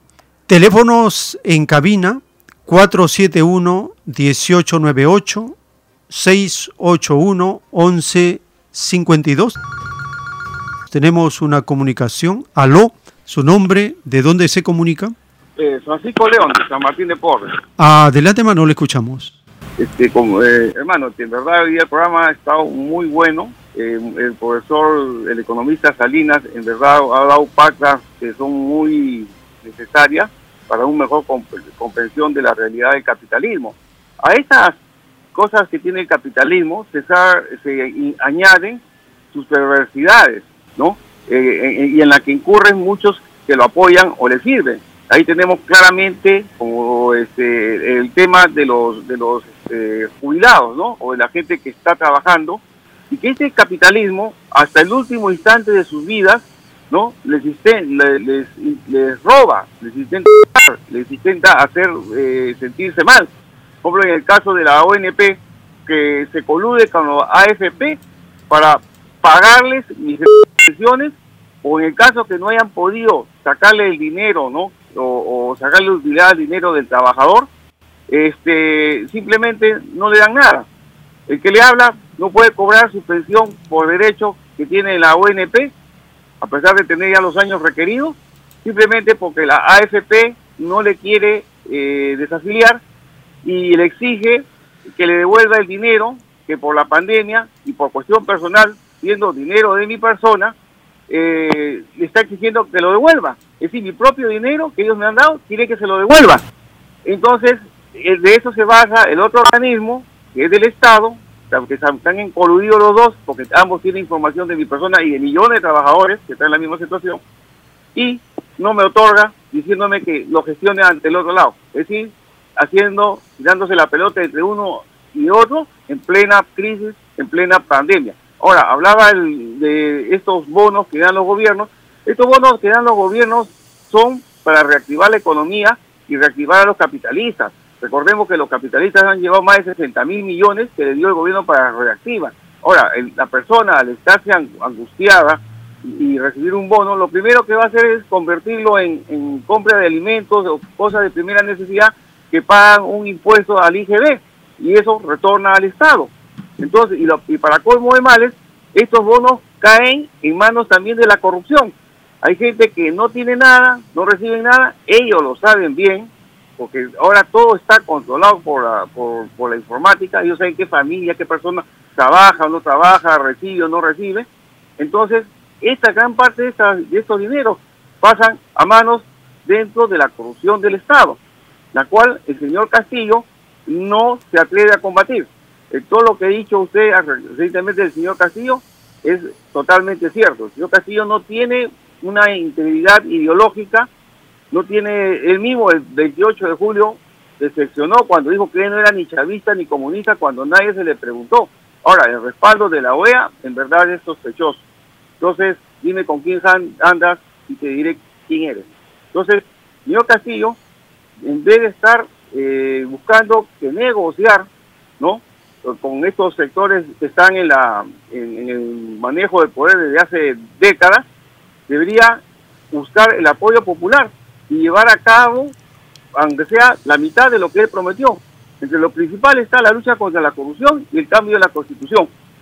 Yo creo que con eso podría justificar en gran parte su gobierno, ¿no? Que no, para que no sea más de lo mismo, pero yo creo que es bien difícil porque él no se atreve a enfrentarse él no tiene un secretario de un, secretario de prensa que salga diariamente como en otros países a enfrentar a la prensa o a enfrentar a la, oposición.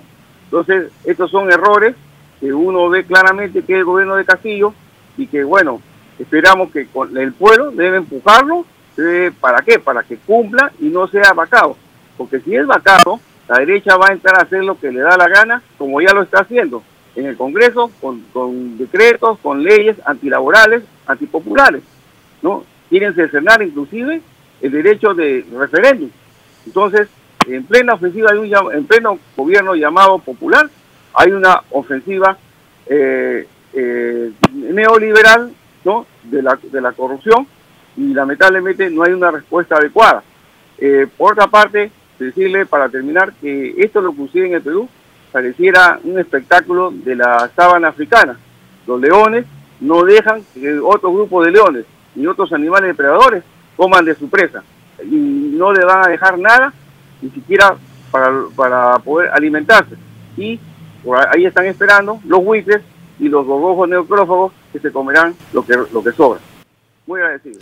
Muchas gracias, hermano, por sus aportes, su participación. Tenemos una siguiente comunicación. Aló. Hermano buenos días del Callao. Adelante, hermano, le escuchamos. Gracias. Felicitarlo por su programa y a la vez al hermano que llama, le acaba de hacer el uso de la palabra, siempre lo admiro. Y la verdad, yo como vuelvo a repetir lo que he hecho días, que el señor presidente debe tener una, una oficina, una secretaría de prensa propia del Estado para que el pueblo directamente pueda, porque hasta ahora la prensa no no no no no, ha definido nada. Pero el canal 7, por ejemplo, dicen que ha cambiado de administración y todo, y siempre es la misma basura lo que está pasando. Hermano, hay, hay muchas cosas que hablar sobre lo, la, la explotación con la clase trabajadora actualmente, qué futuro de, de, seguro debe, va a tener como así como hoy debemos de edad lo que estamos pasando. Juicio con el FONAVE que el, el, el, la ONP hasta ahora no no resuelve los problemas al contrario hace juicio para que devuelvan lo que ha pagado algo de, la, de, los juicios que se han ganado uno no que dicen que no le corresponde bien hermano hermano lo que queremos es queremos un gobierno que sea verdaderamente sincero con, los, con el pueblo porque todo lo que prometió hasta ahora no se viene cumpliendo, hermano. No se viene cumpliendo. Lo que queremos es, eso, justicia y el pueblo no dejarnos engañar por todo lo que las mentiras que otros vienen haciendo de lo poco que habla él. Hermano, ahora poco va a venir el, el, ministro de el ministro de la colonia de los Estados Unidos, de que, es la, la la Organización de Estados Americanos, ¿no? El señor Almagro, y todos sabemos este señor, lo traidor que ha sido con América Latina y a su, a su propio pueblo uruguayo, degradó a todo. Hermano, muchas gracias y discúlpenme. Está bien, hermanito, muchas gracias por su participación. Estamos al final de esta hora. Les agradecemos por estar acompañándonos. Les invitamos a seguirnos porque tenemos más información para compartir por la gracia del Divino Padre. Vamos a continuar.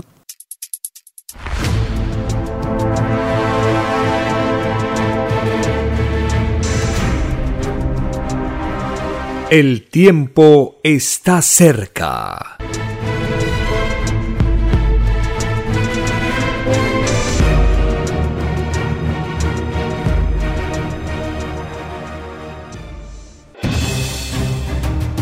El tiempo ha llegado. Hay momentos cuando el pueblo entra en un estado de soberanía y esto ocurre cuando el creador de la vida ordena cambiarlo todo. Por mandato divino, está escrito en la doctrina Alfa y Omega que deben constituirse congresos de obreros y obreras en todas las naciones. Cristo dijo en Lucas 12, verso 32, no temáis, pequeño rebaño, porque a vuestro Padre le ha placido daros el reino. Envíe sus aportes en texto y audio al 934-407-166 o solicite más información al 934-407-166. Solo una unidad común con nueva moral dará paz al mundo. Por orden de Dios Padre, el mundo será dirigido por los trabajadores. Ha llegado el tiempo para que el pueblo escoja su propio destino y se gobierne a sí mismo. Alegraos, humildes del mundo, vuestro yugo llega a su fin.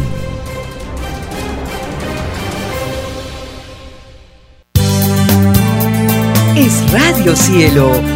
Una nueva era de la radio en el Perú. Programación de avanzada para todos. Es Radio Cielo. El mejor anhelo Radio Cielo. Sembrando amor y conciencia. Es Radio Cielo. Ahora, tu radio favorita, Cielo, llega a todo el mundo. Visítanos e interactúa con todos tus conductores de la variedad de programas que ofrece tu radio Cielo. Radio Cielo en la red. Ingresa a la www.radiocielo.com.pe y desde tu teléfono móvil, interactúa con nosotros. Radio Cielo, a la vanguardia de la tecnología. Te- tecnología. Ci- Cielo.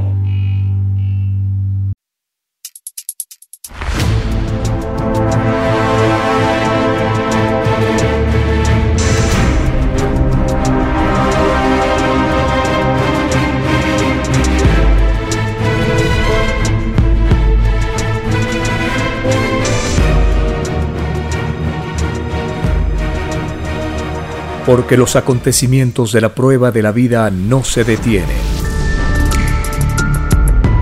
Porque todo tiene un principio, un desarrollo y un fin.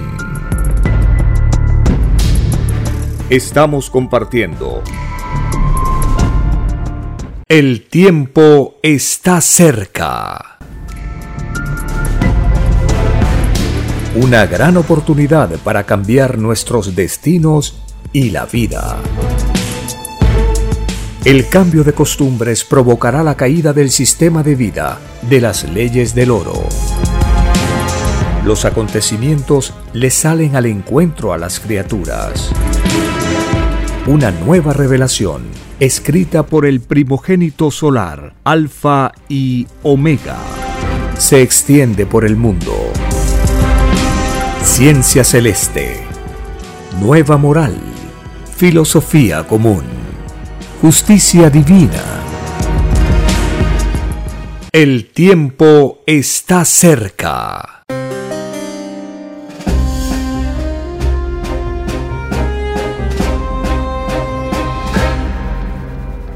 Gracias al divino creador de todas las cosas, estamos compartiendo estas informaciones basadas en las sagradas escrituras, los rollos telepáticos del Cordero de Dios, la voz del mismo autor de la ciencia celeste.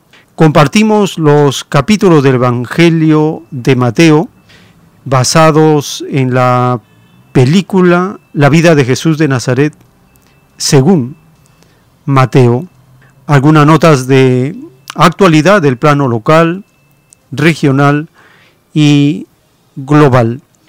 En las escrituras telepáticas, el Divino Padre Eterno dice que Él da instrucciones a su Hijo primogénito. El primogénito solar nos habla de estas instrucciones, de estos mandatos que le da el Divino Padre. Todo esto está basado en las escrituras y el juicio anunciado para esta humanidad. Escucharemos la voz del autor de la ciencia celeste. Él nos habla de las instrucciones de aquellos que no creen en Dios y de un fenómeno que está ocurriendo pero que no se están dando cuenta todavía Y este fenómeno es la llegada de una revelación por sorpresa a la tierra. Escuchemos la revelación del autor de los rollos telepáticos del Cordero de Dios.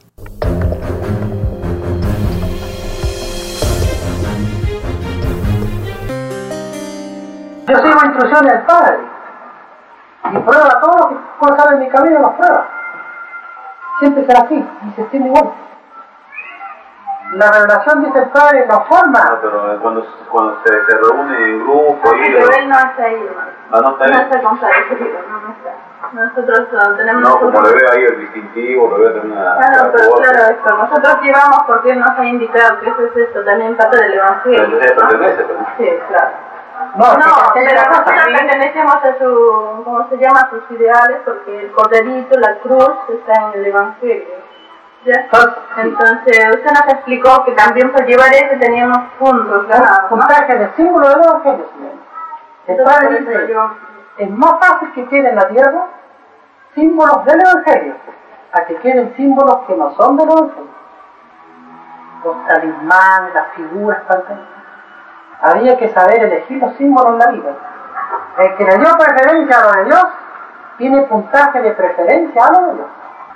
El que prefirió a lo de los hombres, tiene puntaje a los hombres. Pero eso es muchas. Yo asisto esto porque el Padre me ordena, pero no en el sentido de formar grupo. Esto se extiende por libro y se traduce a todos los idiomas por libro. El conocimiento el padre ordenó que venga acá este grupo. Me ordenó venir a la casa acá, pero no pensando en grupo. Porque aquí el Padre no, no obliga a nadie. Aquí el que creyó, creyó. Tenían toda la vida para comprender a Dios por el Evangelio. La revelación no, no viene a imponer, como hacen los hombres con sus formas de fe. Pero acá los hombres, digamos, eh, perteneciendo a una religión, tanto una como otra, todos creen en Dios. Sí, pero son hombres que esperan juicio de parte de Dios. La sorpresa es ahora cómo aparece Pero, como le digo, todos creen en Dios, ¿no? Sí. Entonces, aquí está ocurriendo un fenómeno que usted aún no, no lo profundiza, no capta. Hay otros que captan más que otros, porque en el mundo hay de todo. Hay niveles.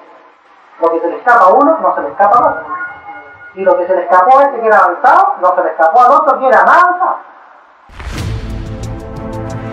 El tiempo está cerca.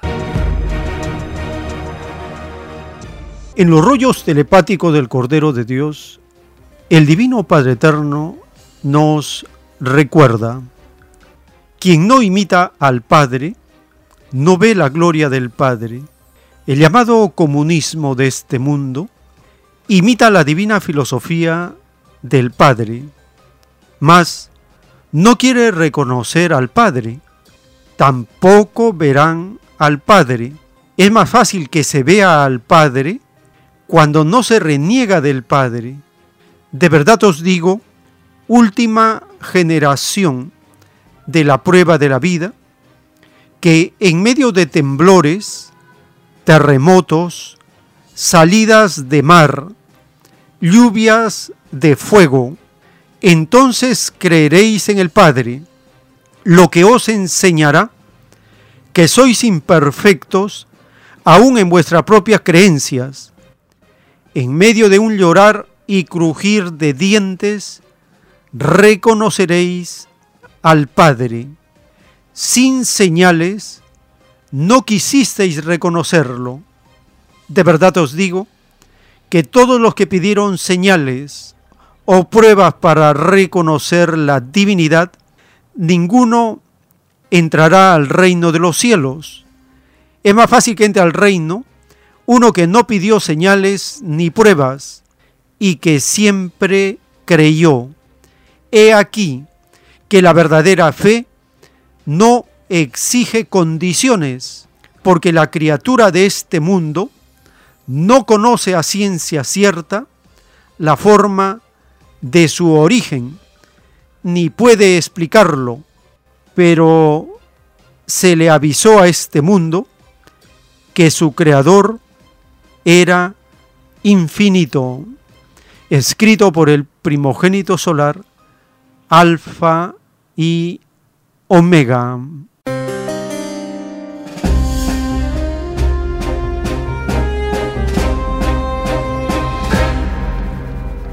Estamos compartiendo en esta edición el Evangelio de Mateo capítulo por capítulo. En el capítulo 12 se relata un evento donde los apóstoles recogen espigas en el día de reposo. También en día de reposo, Cristo sana a un hombre que tenía la mano seca. Hay otro pasaje en este capítulo donde Jesús lee una profecía de Isaías y se reconoce que se refiere a Jesús. Hace una advertencia contra la blasfemia que muchos hacen contra el Espíritu Santo y la generación perversa demanda señal. El párrafo que hemos leído, que dice el Divino Padre, sin señales no quisiste reconocer a Dios, ahora lo vas a reconocer con señales en medio de sismos, terremotos, salidas de mar, lluvias de fuego, juicio de la naturaleza, reconoceréis al Padre. Está también la parábola del espíritu inmundo que vuelve y una respuesta de Cristo de quién es su hermano, su hermana, su madre. Escuchemos el capítulo 12 del Evangelio de Mateo.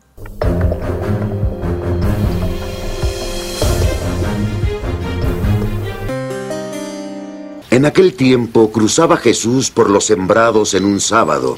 Sus discípulos tenían hambre y se pusieron a arrancar algunas espigas y a comerlas. Viendo esto, los fariseos le dijeron, Mira, tus discípulos hacen lo que no es lícito hacer en sábado. Él les dijo, ¿no habéis leído lo que David hizo cuando él y los que lo acompañaban sintieron hambre?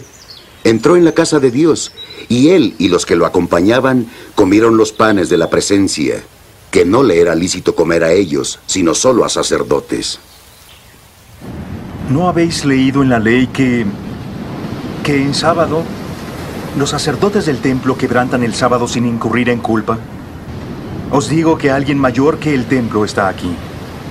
Si hubieseis comprendido qué significa quiero misericordia, no sacrificio, no condenaríais a los inocentes, porque el Hijo del Hombre es Señor del sábado. Pasó de ahí y se fue a la sinagoga. Había ahí un hombre que tenía una mano seca. Y para poder acusar a Jesús, le preguntaron, Dime, ¿acaso es lícito curar en sábado? Él les dijo, ¿quién que tenga solo una oveja si ésta cae en un foso en sábado, iría a tomarla y levantarla. ¿Cuánto más vale un hombre que una oveja? Por tanto, es lícito hacer bien en sábado.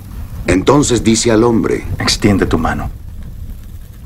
Y la extendió, y la mano quedó restablecida, tan sana como la otra. Pero los fariseos salieron y confabularon para ver cómo eliminarle. Al saber esto, Jesús se retiró de ahí. Le siguieron muchos y los curó a todos, encargándoles que no lo descubrieran, para que se cumpliera el oráculo del profeta Isaías. He aquí mi siervo a quien elegí, el amado y en quien mi alma se complace. Yo pondré mi espíritu sobre él y él anunciará el juicio a las naciones. Él no disputará ni gritará, ni oirá nadie su voz en las plazas, La caña cascada él no quebrará, y la mecha humeante él no apagará, hasta que lleve el juicio a la victoria. En su nombre, las naciones pondrán su esperanza. Entonces le trajeron un hombre endemoniado que estaba ciego y mudo. Y Jesús lo curó, de suerte que el mudo hablaba y veía. Y toda la gente atónita decía, ¿no será este el hijo de David? Mas los fariseos al oírlo dijeron, Es solo por Belzebú, príncipe de los demonios, que este hombre expulsa a los demonios. Conociendo sus pensamientos, Jesús les dijo, Todo reino dividido contra sí mismo queda asolado, y toda ciudad o casa dividida contra sí misma no subsistirá.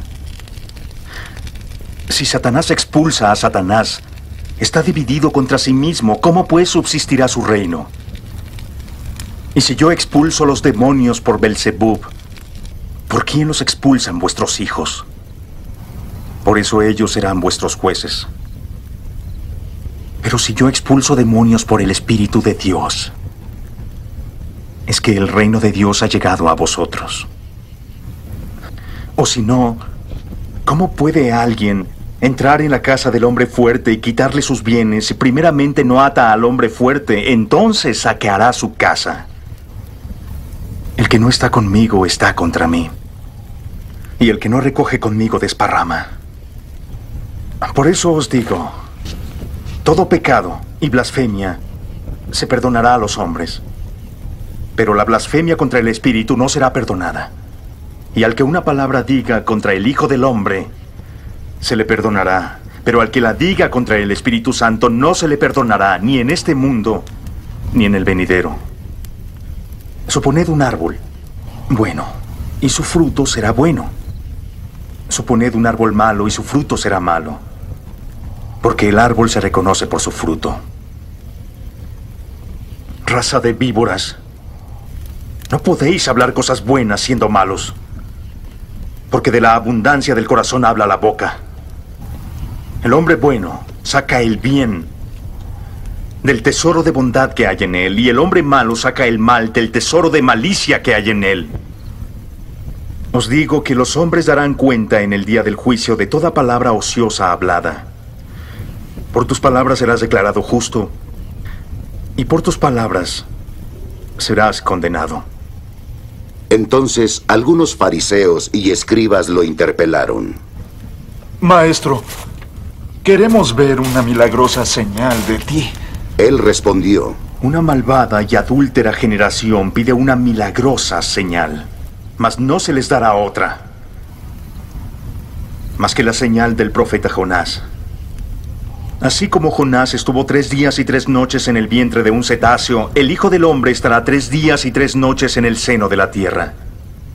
Los ninivitas se levantarán el día del juicio con esta generación y la condenarán, porque ellos se convirtieron por la predicación de Jonás. Y ahora hay algo más que Jonás aquí. La reina del mediodía se levantará en el juicio con esta generación y la condenará porque ella vino del confín de la tierra a oír la sabiduría de Salomón.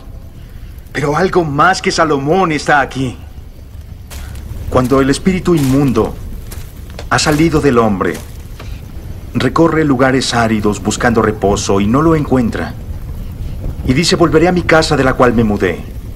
Y al llegar, encuentra la casa desocupada. Está barrida y puesta en orden. Entonces va y toma consigo otros siete espíritus más malos que él. Entran ahí y se aposentan. Y el estado final de aquel hombre es peor que el del primero. Así le sucederá a esta malvada generación. Estaba hablando con la muchedumbre cuando su madre y sus hermanos se presentaron fuera y buscando hablarle. Alguien le dijo, Tu madre y hermanos están de pie afuera buscando hablar contigo. Pero él respondió, ¿quién es mi madre y quién es mis hermanos? Extendiendo la mano a sus discípulos, dijo, Estos son mi madre y mis hermanos. Todo el que cumpla la voluntad de mi Padre Celestial es mi hermano, hermana y madre.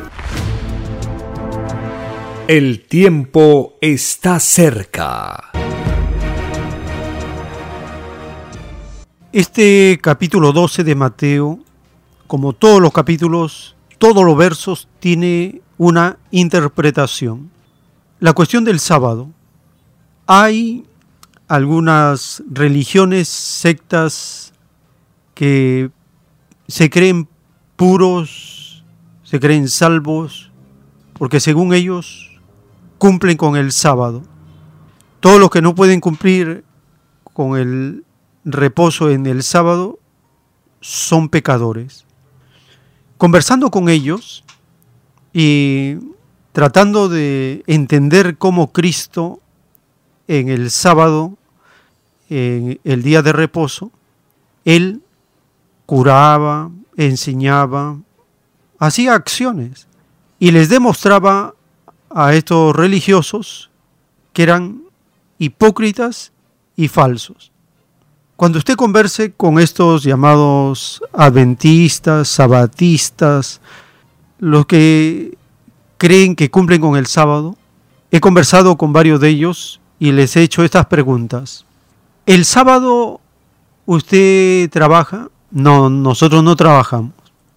¿Y en la semana cuántos días trabaja? Bueno, se trabaja de lunes a viernes, cinco días. Pero el mandamiento dice, trabajarás seis días y el séptimo descansarás. Ahí hay una violación. Entonces uno de ellos me dijo, lo que sucede es que yo hablé con el dueño, el jefe de la empresa, y le pedí hacer horas extras para cubrir el día del sábado que no puedo trabajar. Y entonces le dije, tú le haces la trampa a Dios, te complace con los hombres, pero estás haciendo trampa a la ley de Dios. Y él se dio cuenta que estaba haciendo trampa. Estos que no trabajan seis días, trabajan cinco, piensan que por descansar el sábado están cumpliendo la ley. No, están violando la ley. La ley dice, seis días trabajarás y el séptimo descansarás. Esa ley se da para disciplina, orden. El capitalismo hace violar la ley. El capitalismo paga esa violación. Y otro dijo, yo arreglado, yo trabajo de domingo a viernes. Y le dije, ¿y el sábado qué haces? Bueno, el sábado como no puedo trabajar, tengo que irme al restaurante a comer. Es decir, no ayunas. Algunos ayudan, otros no ayudan. Estamos hablando de estos que se creen pues, rigurosos, se creen ya lo máximo por el sábado. Le dije, es decir, tú vas a un restaurante y consumes comida de pecadores, se supone que los trabajadores están violando la ley del sábado. Tú por no condenarte, comes de mano pecadora y según tú te salvas. ¿Estás actuando bien? le dije. Entonces reconoció, nunca había pensado que estaba violando la ley, comiendo de pecadores, para que él ese día no caiga en ayuno. No es fácil la ley de Dios. ¿eh?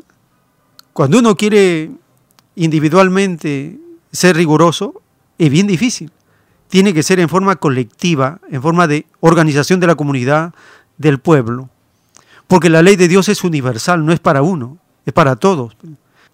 Uno viola la ley y a todos los condena. Así de perfecta es la ley de Dios. Y entonces los fariseos, los hipócritas, los falsos, siempre están mirando una parte de la ley, la que le conviene, y según ellos la cumplen, pero no miran la otra parte.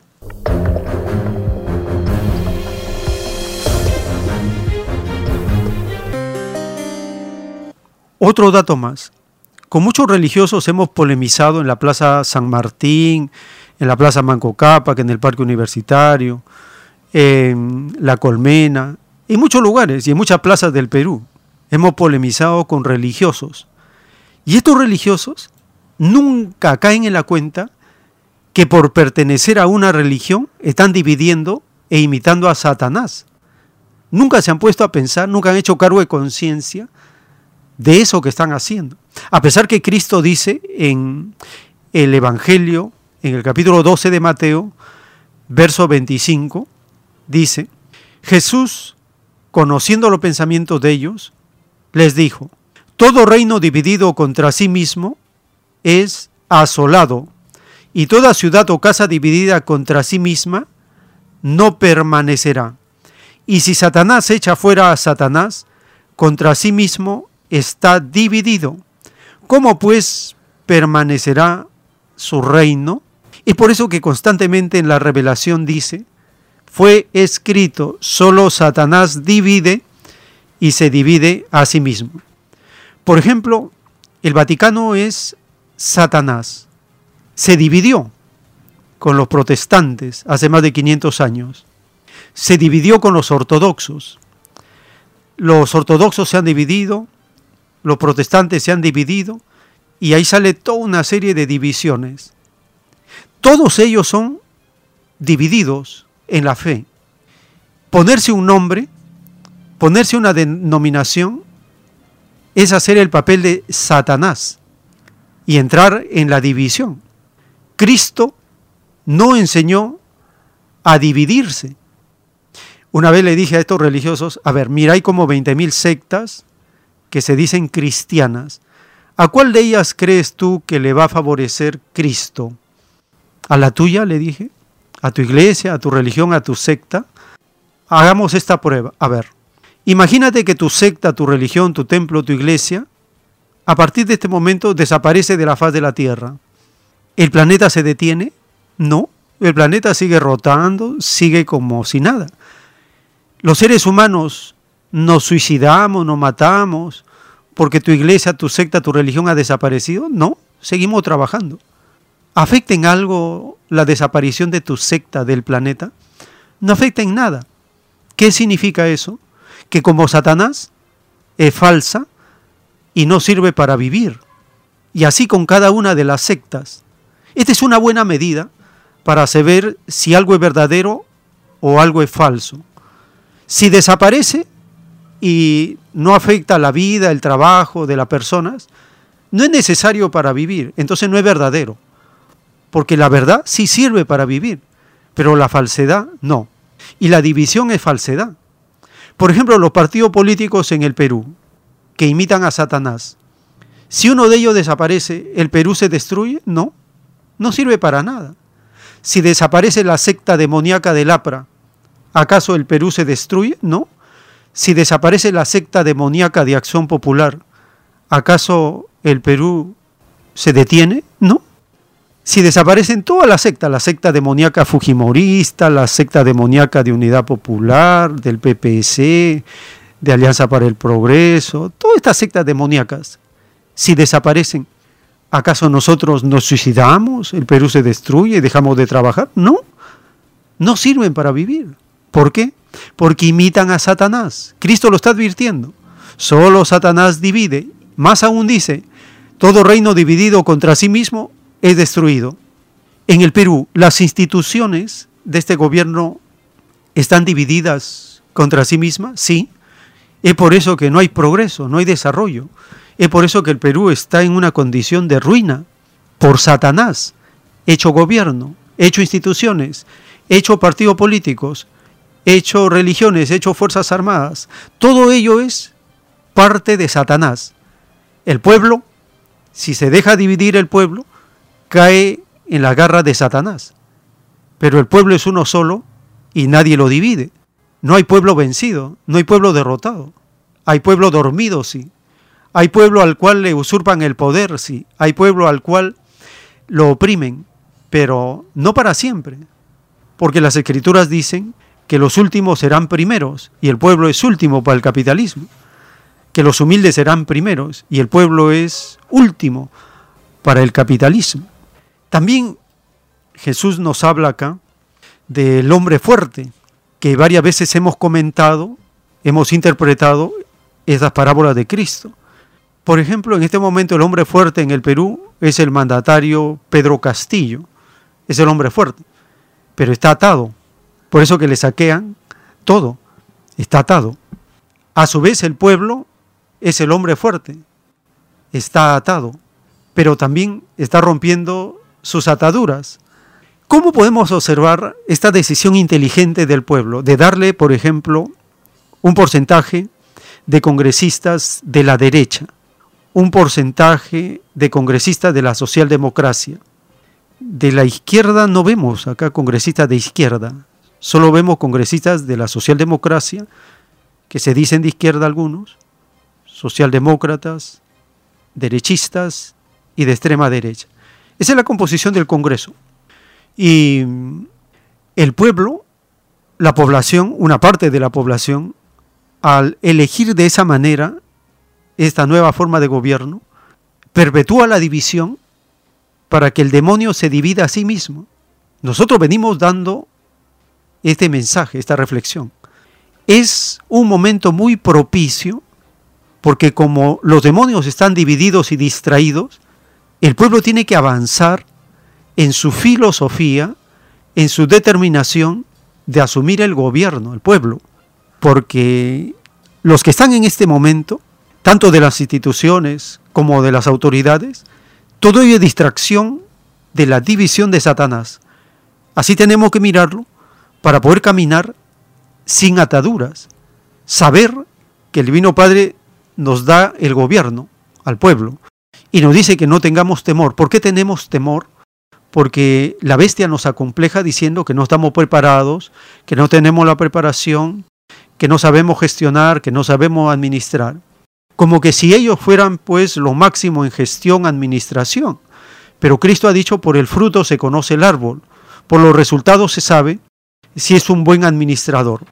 El Perú está en una ruina total. ¿Quiénes han sido los administradores? Todos los gobernantes de todas las sectas políticas. Ellos han sido los administradores. ¿De quién? De la mafia económica, que son los grupos de poder que han capturado corporativamente al Estado.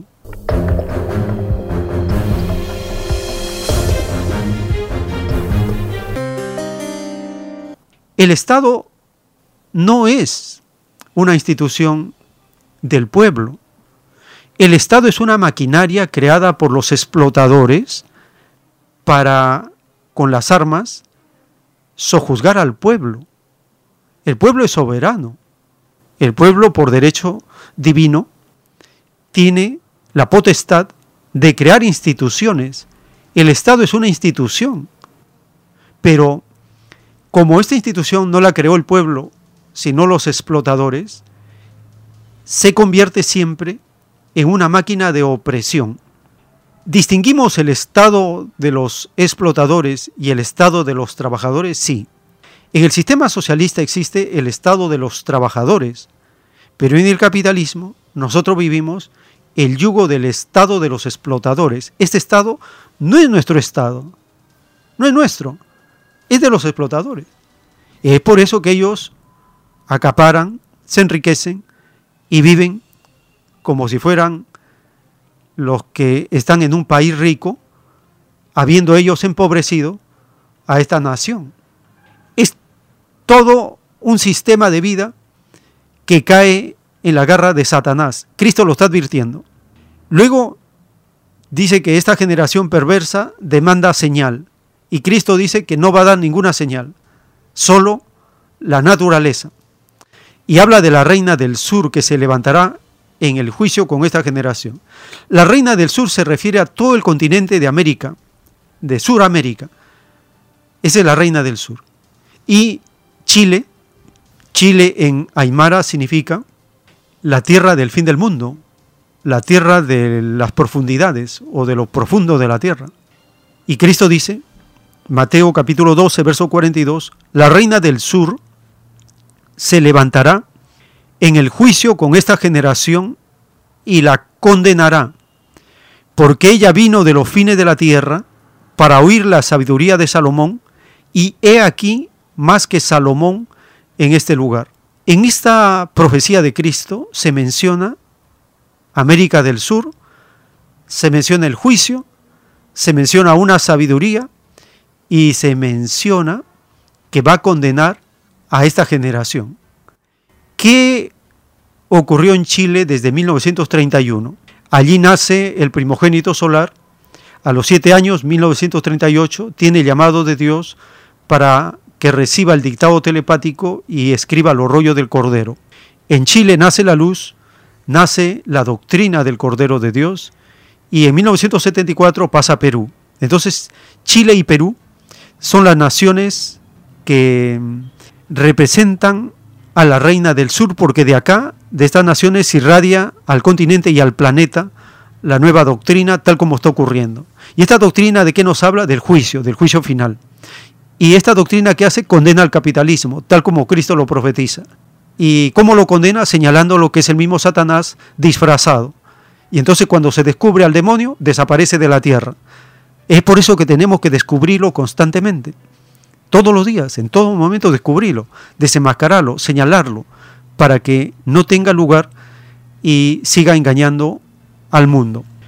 También habla del espíritu mundo, que lo hemos comentado varias veces, refiriéndose a los gobernantes, y tan profundo el Evangelio en cada verso que da para explicaciones de todo tipo. Cada uno lo puede interpretar según su manera y es correcto, porque lo de Dios es universal, no es exclusivo de nadie, no está limitado a nada.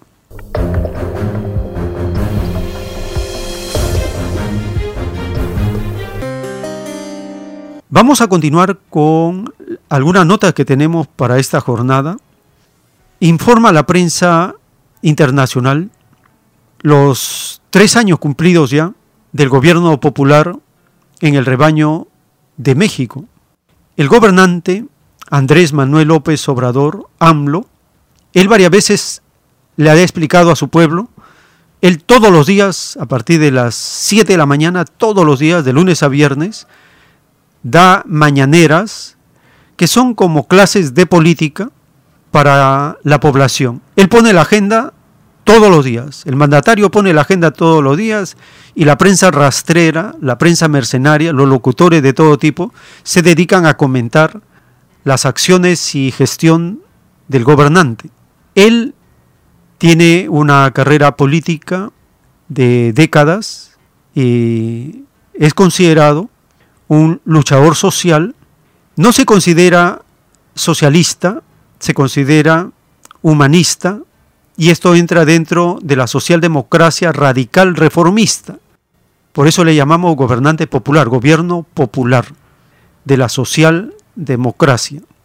En los tres años de gobierno ha explicado a su pueblo diciendo que si su nivel de aceptación de popularidad baja del 50%, él está en condiciones de renunciar, porque él no va a gobernar por la fuerza a su pueblo o contra la aceptación mayoritaria de su pueblo. Y su aceptación en las encuestas fluctúa del 50 para arriba hasta pasa el 60%. Entonces, entre el 50 y el 60% está sus niveles de popularidad durante estos tres años. Ha tenido hasta niveles de 70%, casi, en algunas medidas que él adopta, pero fluctúa entre 56 y 60%. Ese es el margen de aceptación. Una vez se burló de estos demonios derechistas y les dijo, si la plaza principal de la Ciudad de México, me parece que se llama la del Zócalo, la llenan con 100.000 personas, yo renuncio. Así los emplazó a los demonios de la extrema derecha, de la derecha, de la socialdemocracia arribista. Y entonces estos hicieron un banquete, un festín, convocatoria, movilización y hasta acamparon en la plaza principal. Y en sus mañaneras el presidente AMLO se burló de ellos diciendo, todavía le falta, no, no llenan la plaza, todavía le falta. Échenle ánimo, pues. Y una vez que estos, según ellos, con notario todo, trataron de contabilizar cuánto habían reunido, según ellos pasaron los 100.000 manifestantes, y entonces AMLO se volvió a burlar de estos demonios y le dijo, bueno, dicen ustedes que han llenado una vez, pero para que yo renuncie, no tiene que ser solo una vez, sino muchas veces, y a plaza llena. Y entonces estos demonios, les bajó la moral a estos demonios, oportunistas, rastreros, mafiosos, convenidos. Así como acá en el Perú, la extrema derecha piensa que contratando buses, pagando a la gente necesitada para que llene un poco de gente y dándole cartelones, pancartas y hasta instruyéndole con consignas para que según ellos es el pueblo el que habla, estos mafiosos de Perú también reciben la burla de la población que se da cuenta de toda esta maquinación de estos demonios que piensan que con el dinero pueden hacer y deshacer la voluntad de la mayoría. Escuchemos esta nota de los tres años cumplidos de gestión del gobernante popular en el rebaño de México.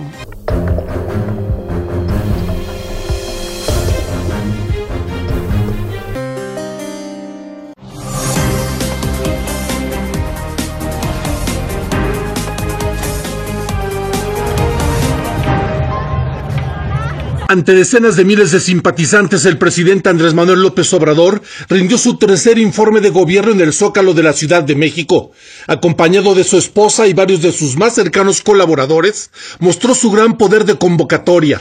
Aseguró que la lucha contra la corrupción va por buen camino, que se ayuda a los pobres como nunca antes, que los aumentos al salario mínimo han fortalecido la economía familiar y se han eliminado los privilegios de unos cuantos en beneficio de las personas de escaso recursos. Ya estamos cumpliendo con aumentar la pensión a 9 millones de adultos mayores de 65 años del país. Aumentaremos la pensión para niñas y niños con discapacidad. Ante sus seguidores reiteró que los programas sociales de bienestar primero favorecen a los pobres y no al contrario, como antes, durante lo que él llamó el periodo neoliberal. Dijo que ha sido todo un reto garantizar la salud pública. Además, durante el periodo neoliberal fue tanto el abandono de la educación pública que no contamos, desgraciadamente, con los médicos que necesita el país.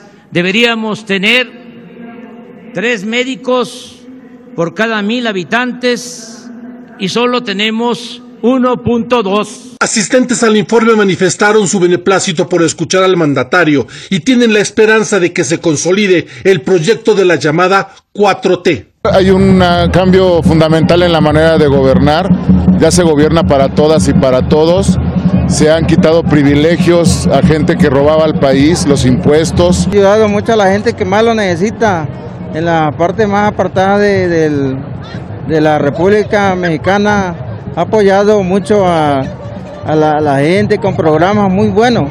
Son tres años de gobierno de Andrés Manuel López Obrador en los que ha habido momentos bajos pero también altos, como la construcción de un nuevo aeropuerto, una nueva refinería o el tren Maya, además de una fructífera relación con el mayor socio de México, que es Estados Unidos. Sin embargo, ha aumentado la inseguridad, además de que el fenómeno de la pandemia afectó gravemente a la economía mexicana. Arturo Calvillo, Hispan TV, Ciudad de México. El tiempo está cerca. En el juicio intelectual de Dios para esta humanidad, para este mundo, en el libro Lo que vendrá, está escrito el título 2021. Todos los que fueron influenciados por el oro en la prueba de la vida, jamás debieron haber sido gobernantes de naciones, porque nada especial poseían dentro de sus individualidades. El mundo de la prueba perpetuó su propio yugo de división al elegir como sus guías a individuos influenciados por el oro, es más fácil que entren al reino de los cielos aquellas humanidades que supieron escoger a sus guías en los lejanos planetas de pruebas, a que puedan entrar las que no lo supieron escoger, dictado por el Divino Padre Eterno, escrito por el primogénito solar, Alfa y Omega.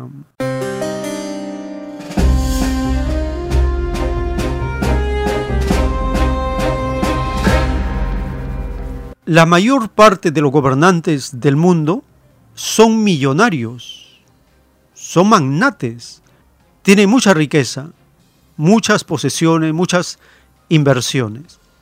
En el caso de Honduras, en las recientes elecciones, donde sale Xiomara Castro electa, ella es esposa del gobernante derrocado hace 12 años atrás en Honduras.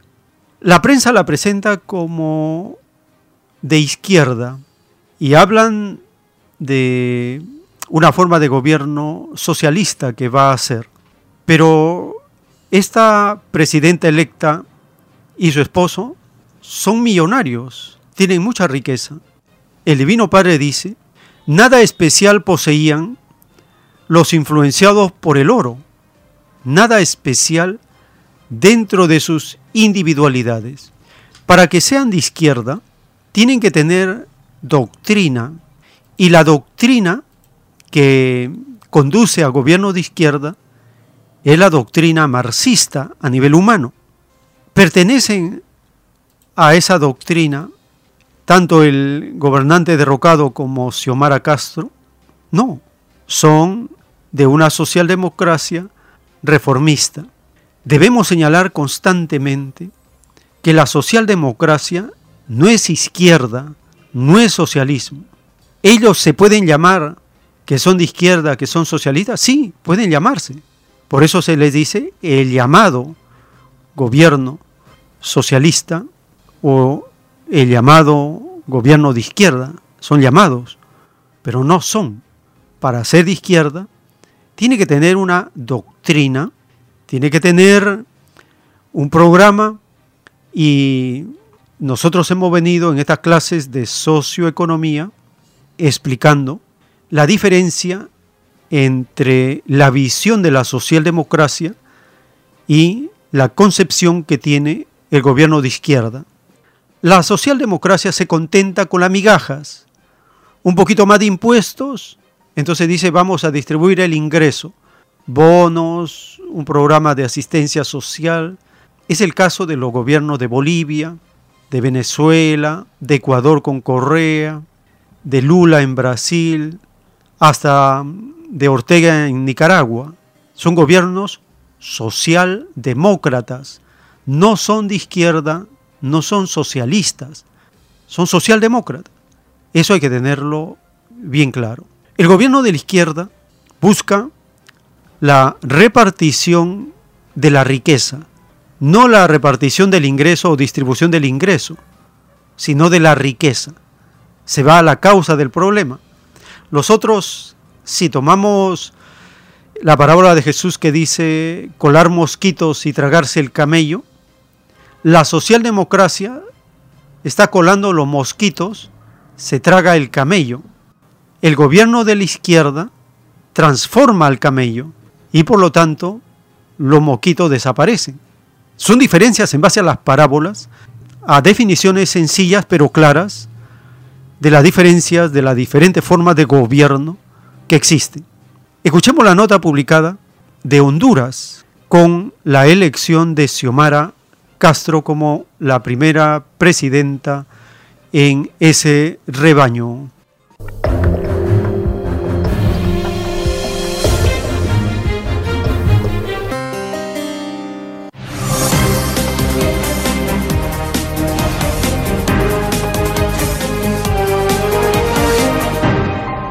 Narria Fura visitó a la presidenta electa en su casa de habitación.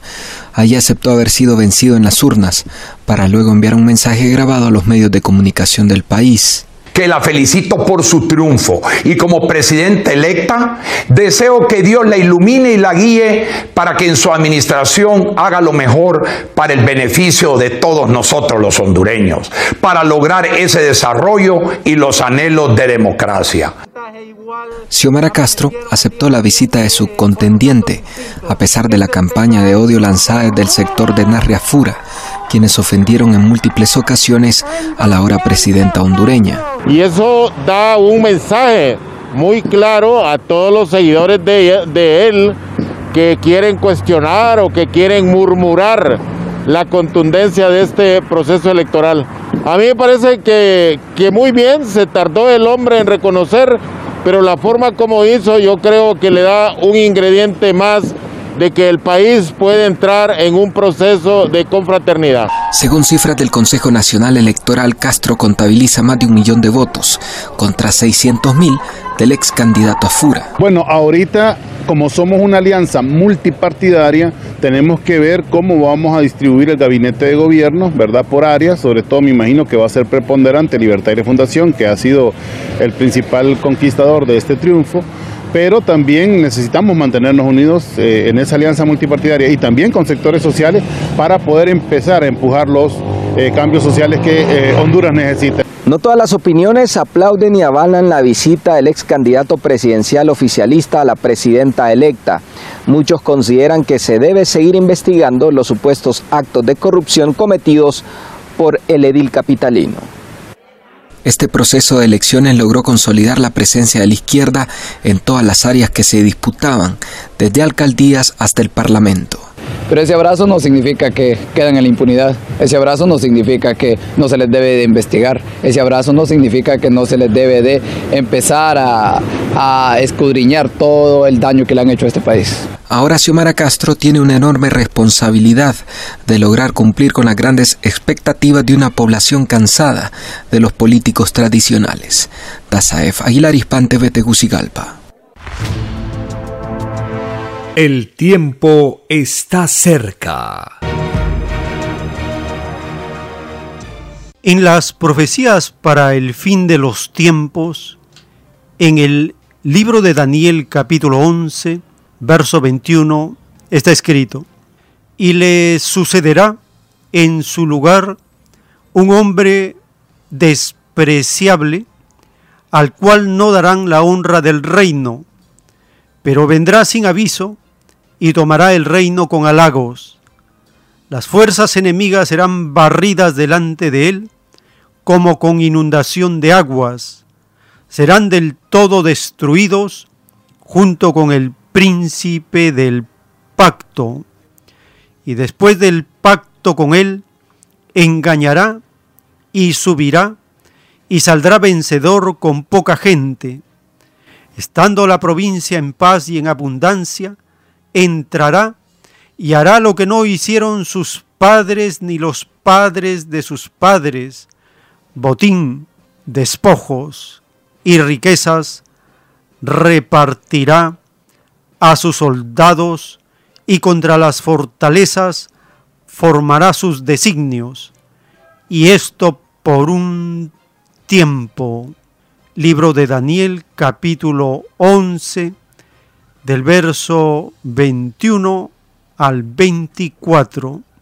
Esta profecía se refieren al dictador de Estados Unidos, Joe Biden, y todas sus conspiraciones, traiciones, arreglos negociados y pactos que está haciendo en estos meses de gestión. Compartimos una nota publicada, mencionan del deterioro de las relaciones entre Estados Unidos y China.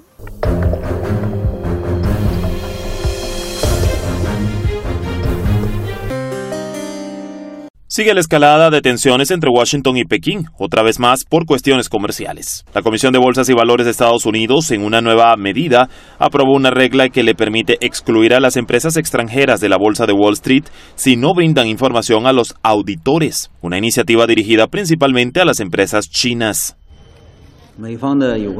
La práctica relevante de Estados Unidos es otro movimiento concreto para reprimir políticamente a las empresas chinas, así como otro ejemplo de los esfuerzos de Estados Unidos para contener el desarrollo de China. Nos oponemos firmemente a eso.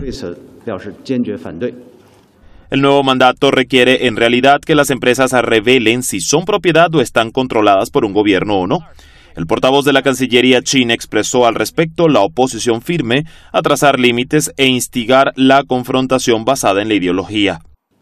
Politizar la regulación de la seguridad es perjudicial, tanto para los demás como para sí mismos, y privará a los inversores estadounidenses de las oportunidades en muchas de las empresas de más rápido crecimiento del mundo. Además, hará que muchas instituciones estadounidenses que prestan servicios en el campo pierdan negocios. Estados Unidos debería entender la situación correctamente y proporcionar un entorno equitativo, justo y no discriminatorio para que las empresas extranjeras inviertan y operen en los Estados Unidos en lugar de crear barrera tras barrera. Li Jian asimismo denunció que Washington con tales medidas socava la soberanía de otros países e interfiere en sus asuntos internos bajo la bandera de la competencia. Lamentó que organice bandas para contener y reprimir a países específicos. Todo eso ocurre a pesar de que el presidente norteamericano Joe Biden tenía en su campaña la decisión de dar un giro a las políticas antichinas de su predecesor, Donald Trump. Sin embargo, hasta el momento las relaciones se han deteriorado en gran medida. Dani Pérez Díaz con información de Nilufar Shakuri, Hispan TV Noticias. El tiempo está cerca. Les recordamos que pueden visitar los restaurantes vegetarianos en Camaná 344 Vegetalia y solicitar su calendario para el 2022 volantes, folletos y una bandera para izar en su hogar. Lo mismo puede hacer en el restaurante vegetariano Fuente Natural de Avenida Canevaro 469 en el distrito de Lince, en Lima, Perú, para que solicite su calendario de 2022 y su volante para avisar de la Divina Revelación, de los programas de radio y la página web para que descargue los libros, información que beneficia a aquellos que buscan la verdad.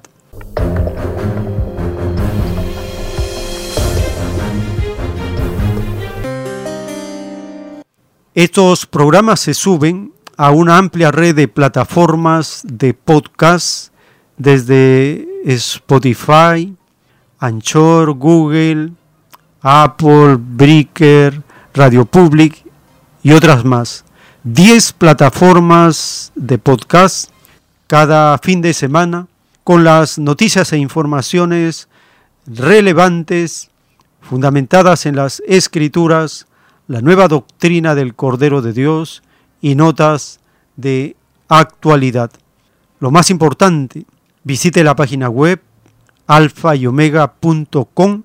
Allí encontrará la lectura de los primeros rollos telepáticos, la transcripción de 304 rollos en formato de libro en PDF, los 10 cassettes con la voz del autor de la divina doctrina de la ciencia celeste, también información en inglés, francés, portugués, en los idiomas más hablados de la Tierra. Esta doctrina sale del Perú al planeta.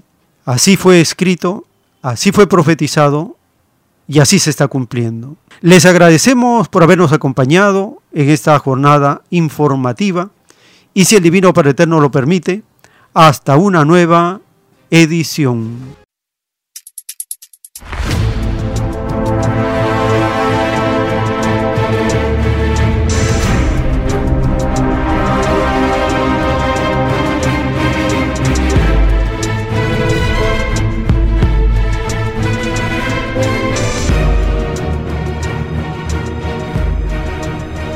Porque la vida en desarrollo no se detiene en ningún instante.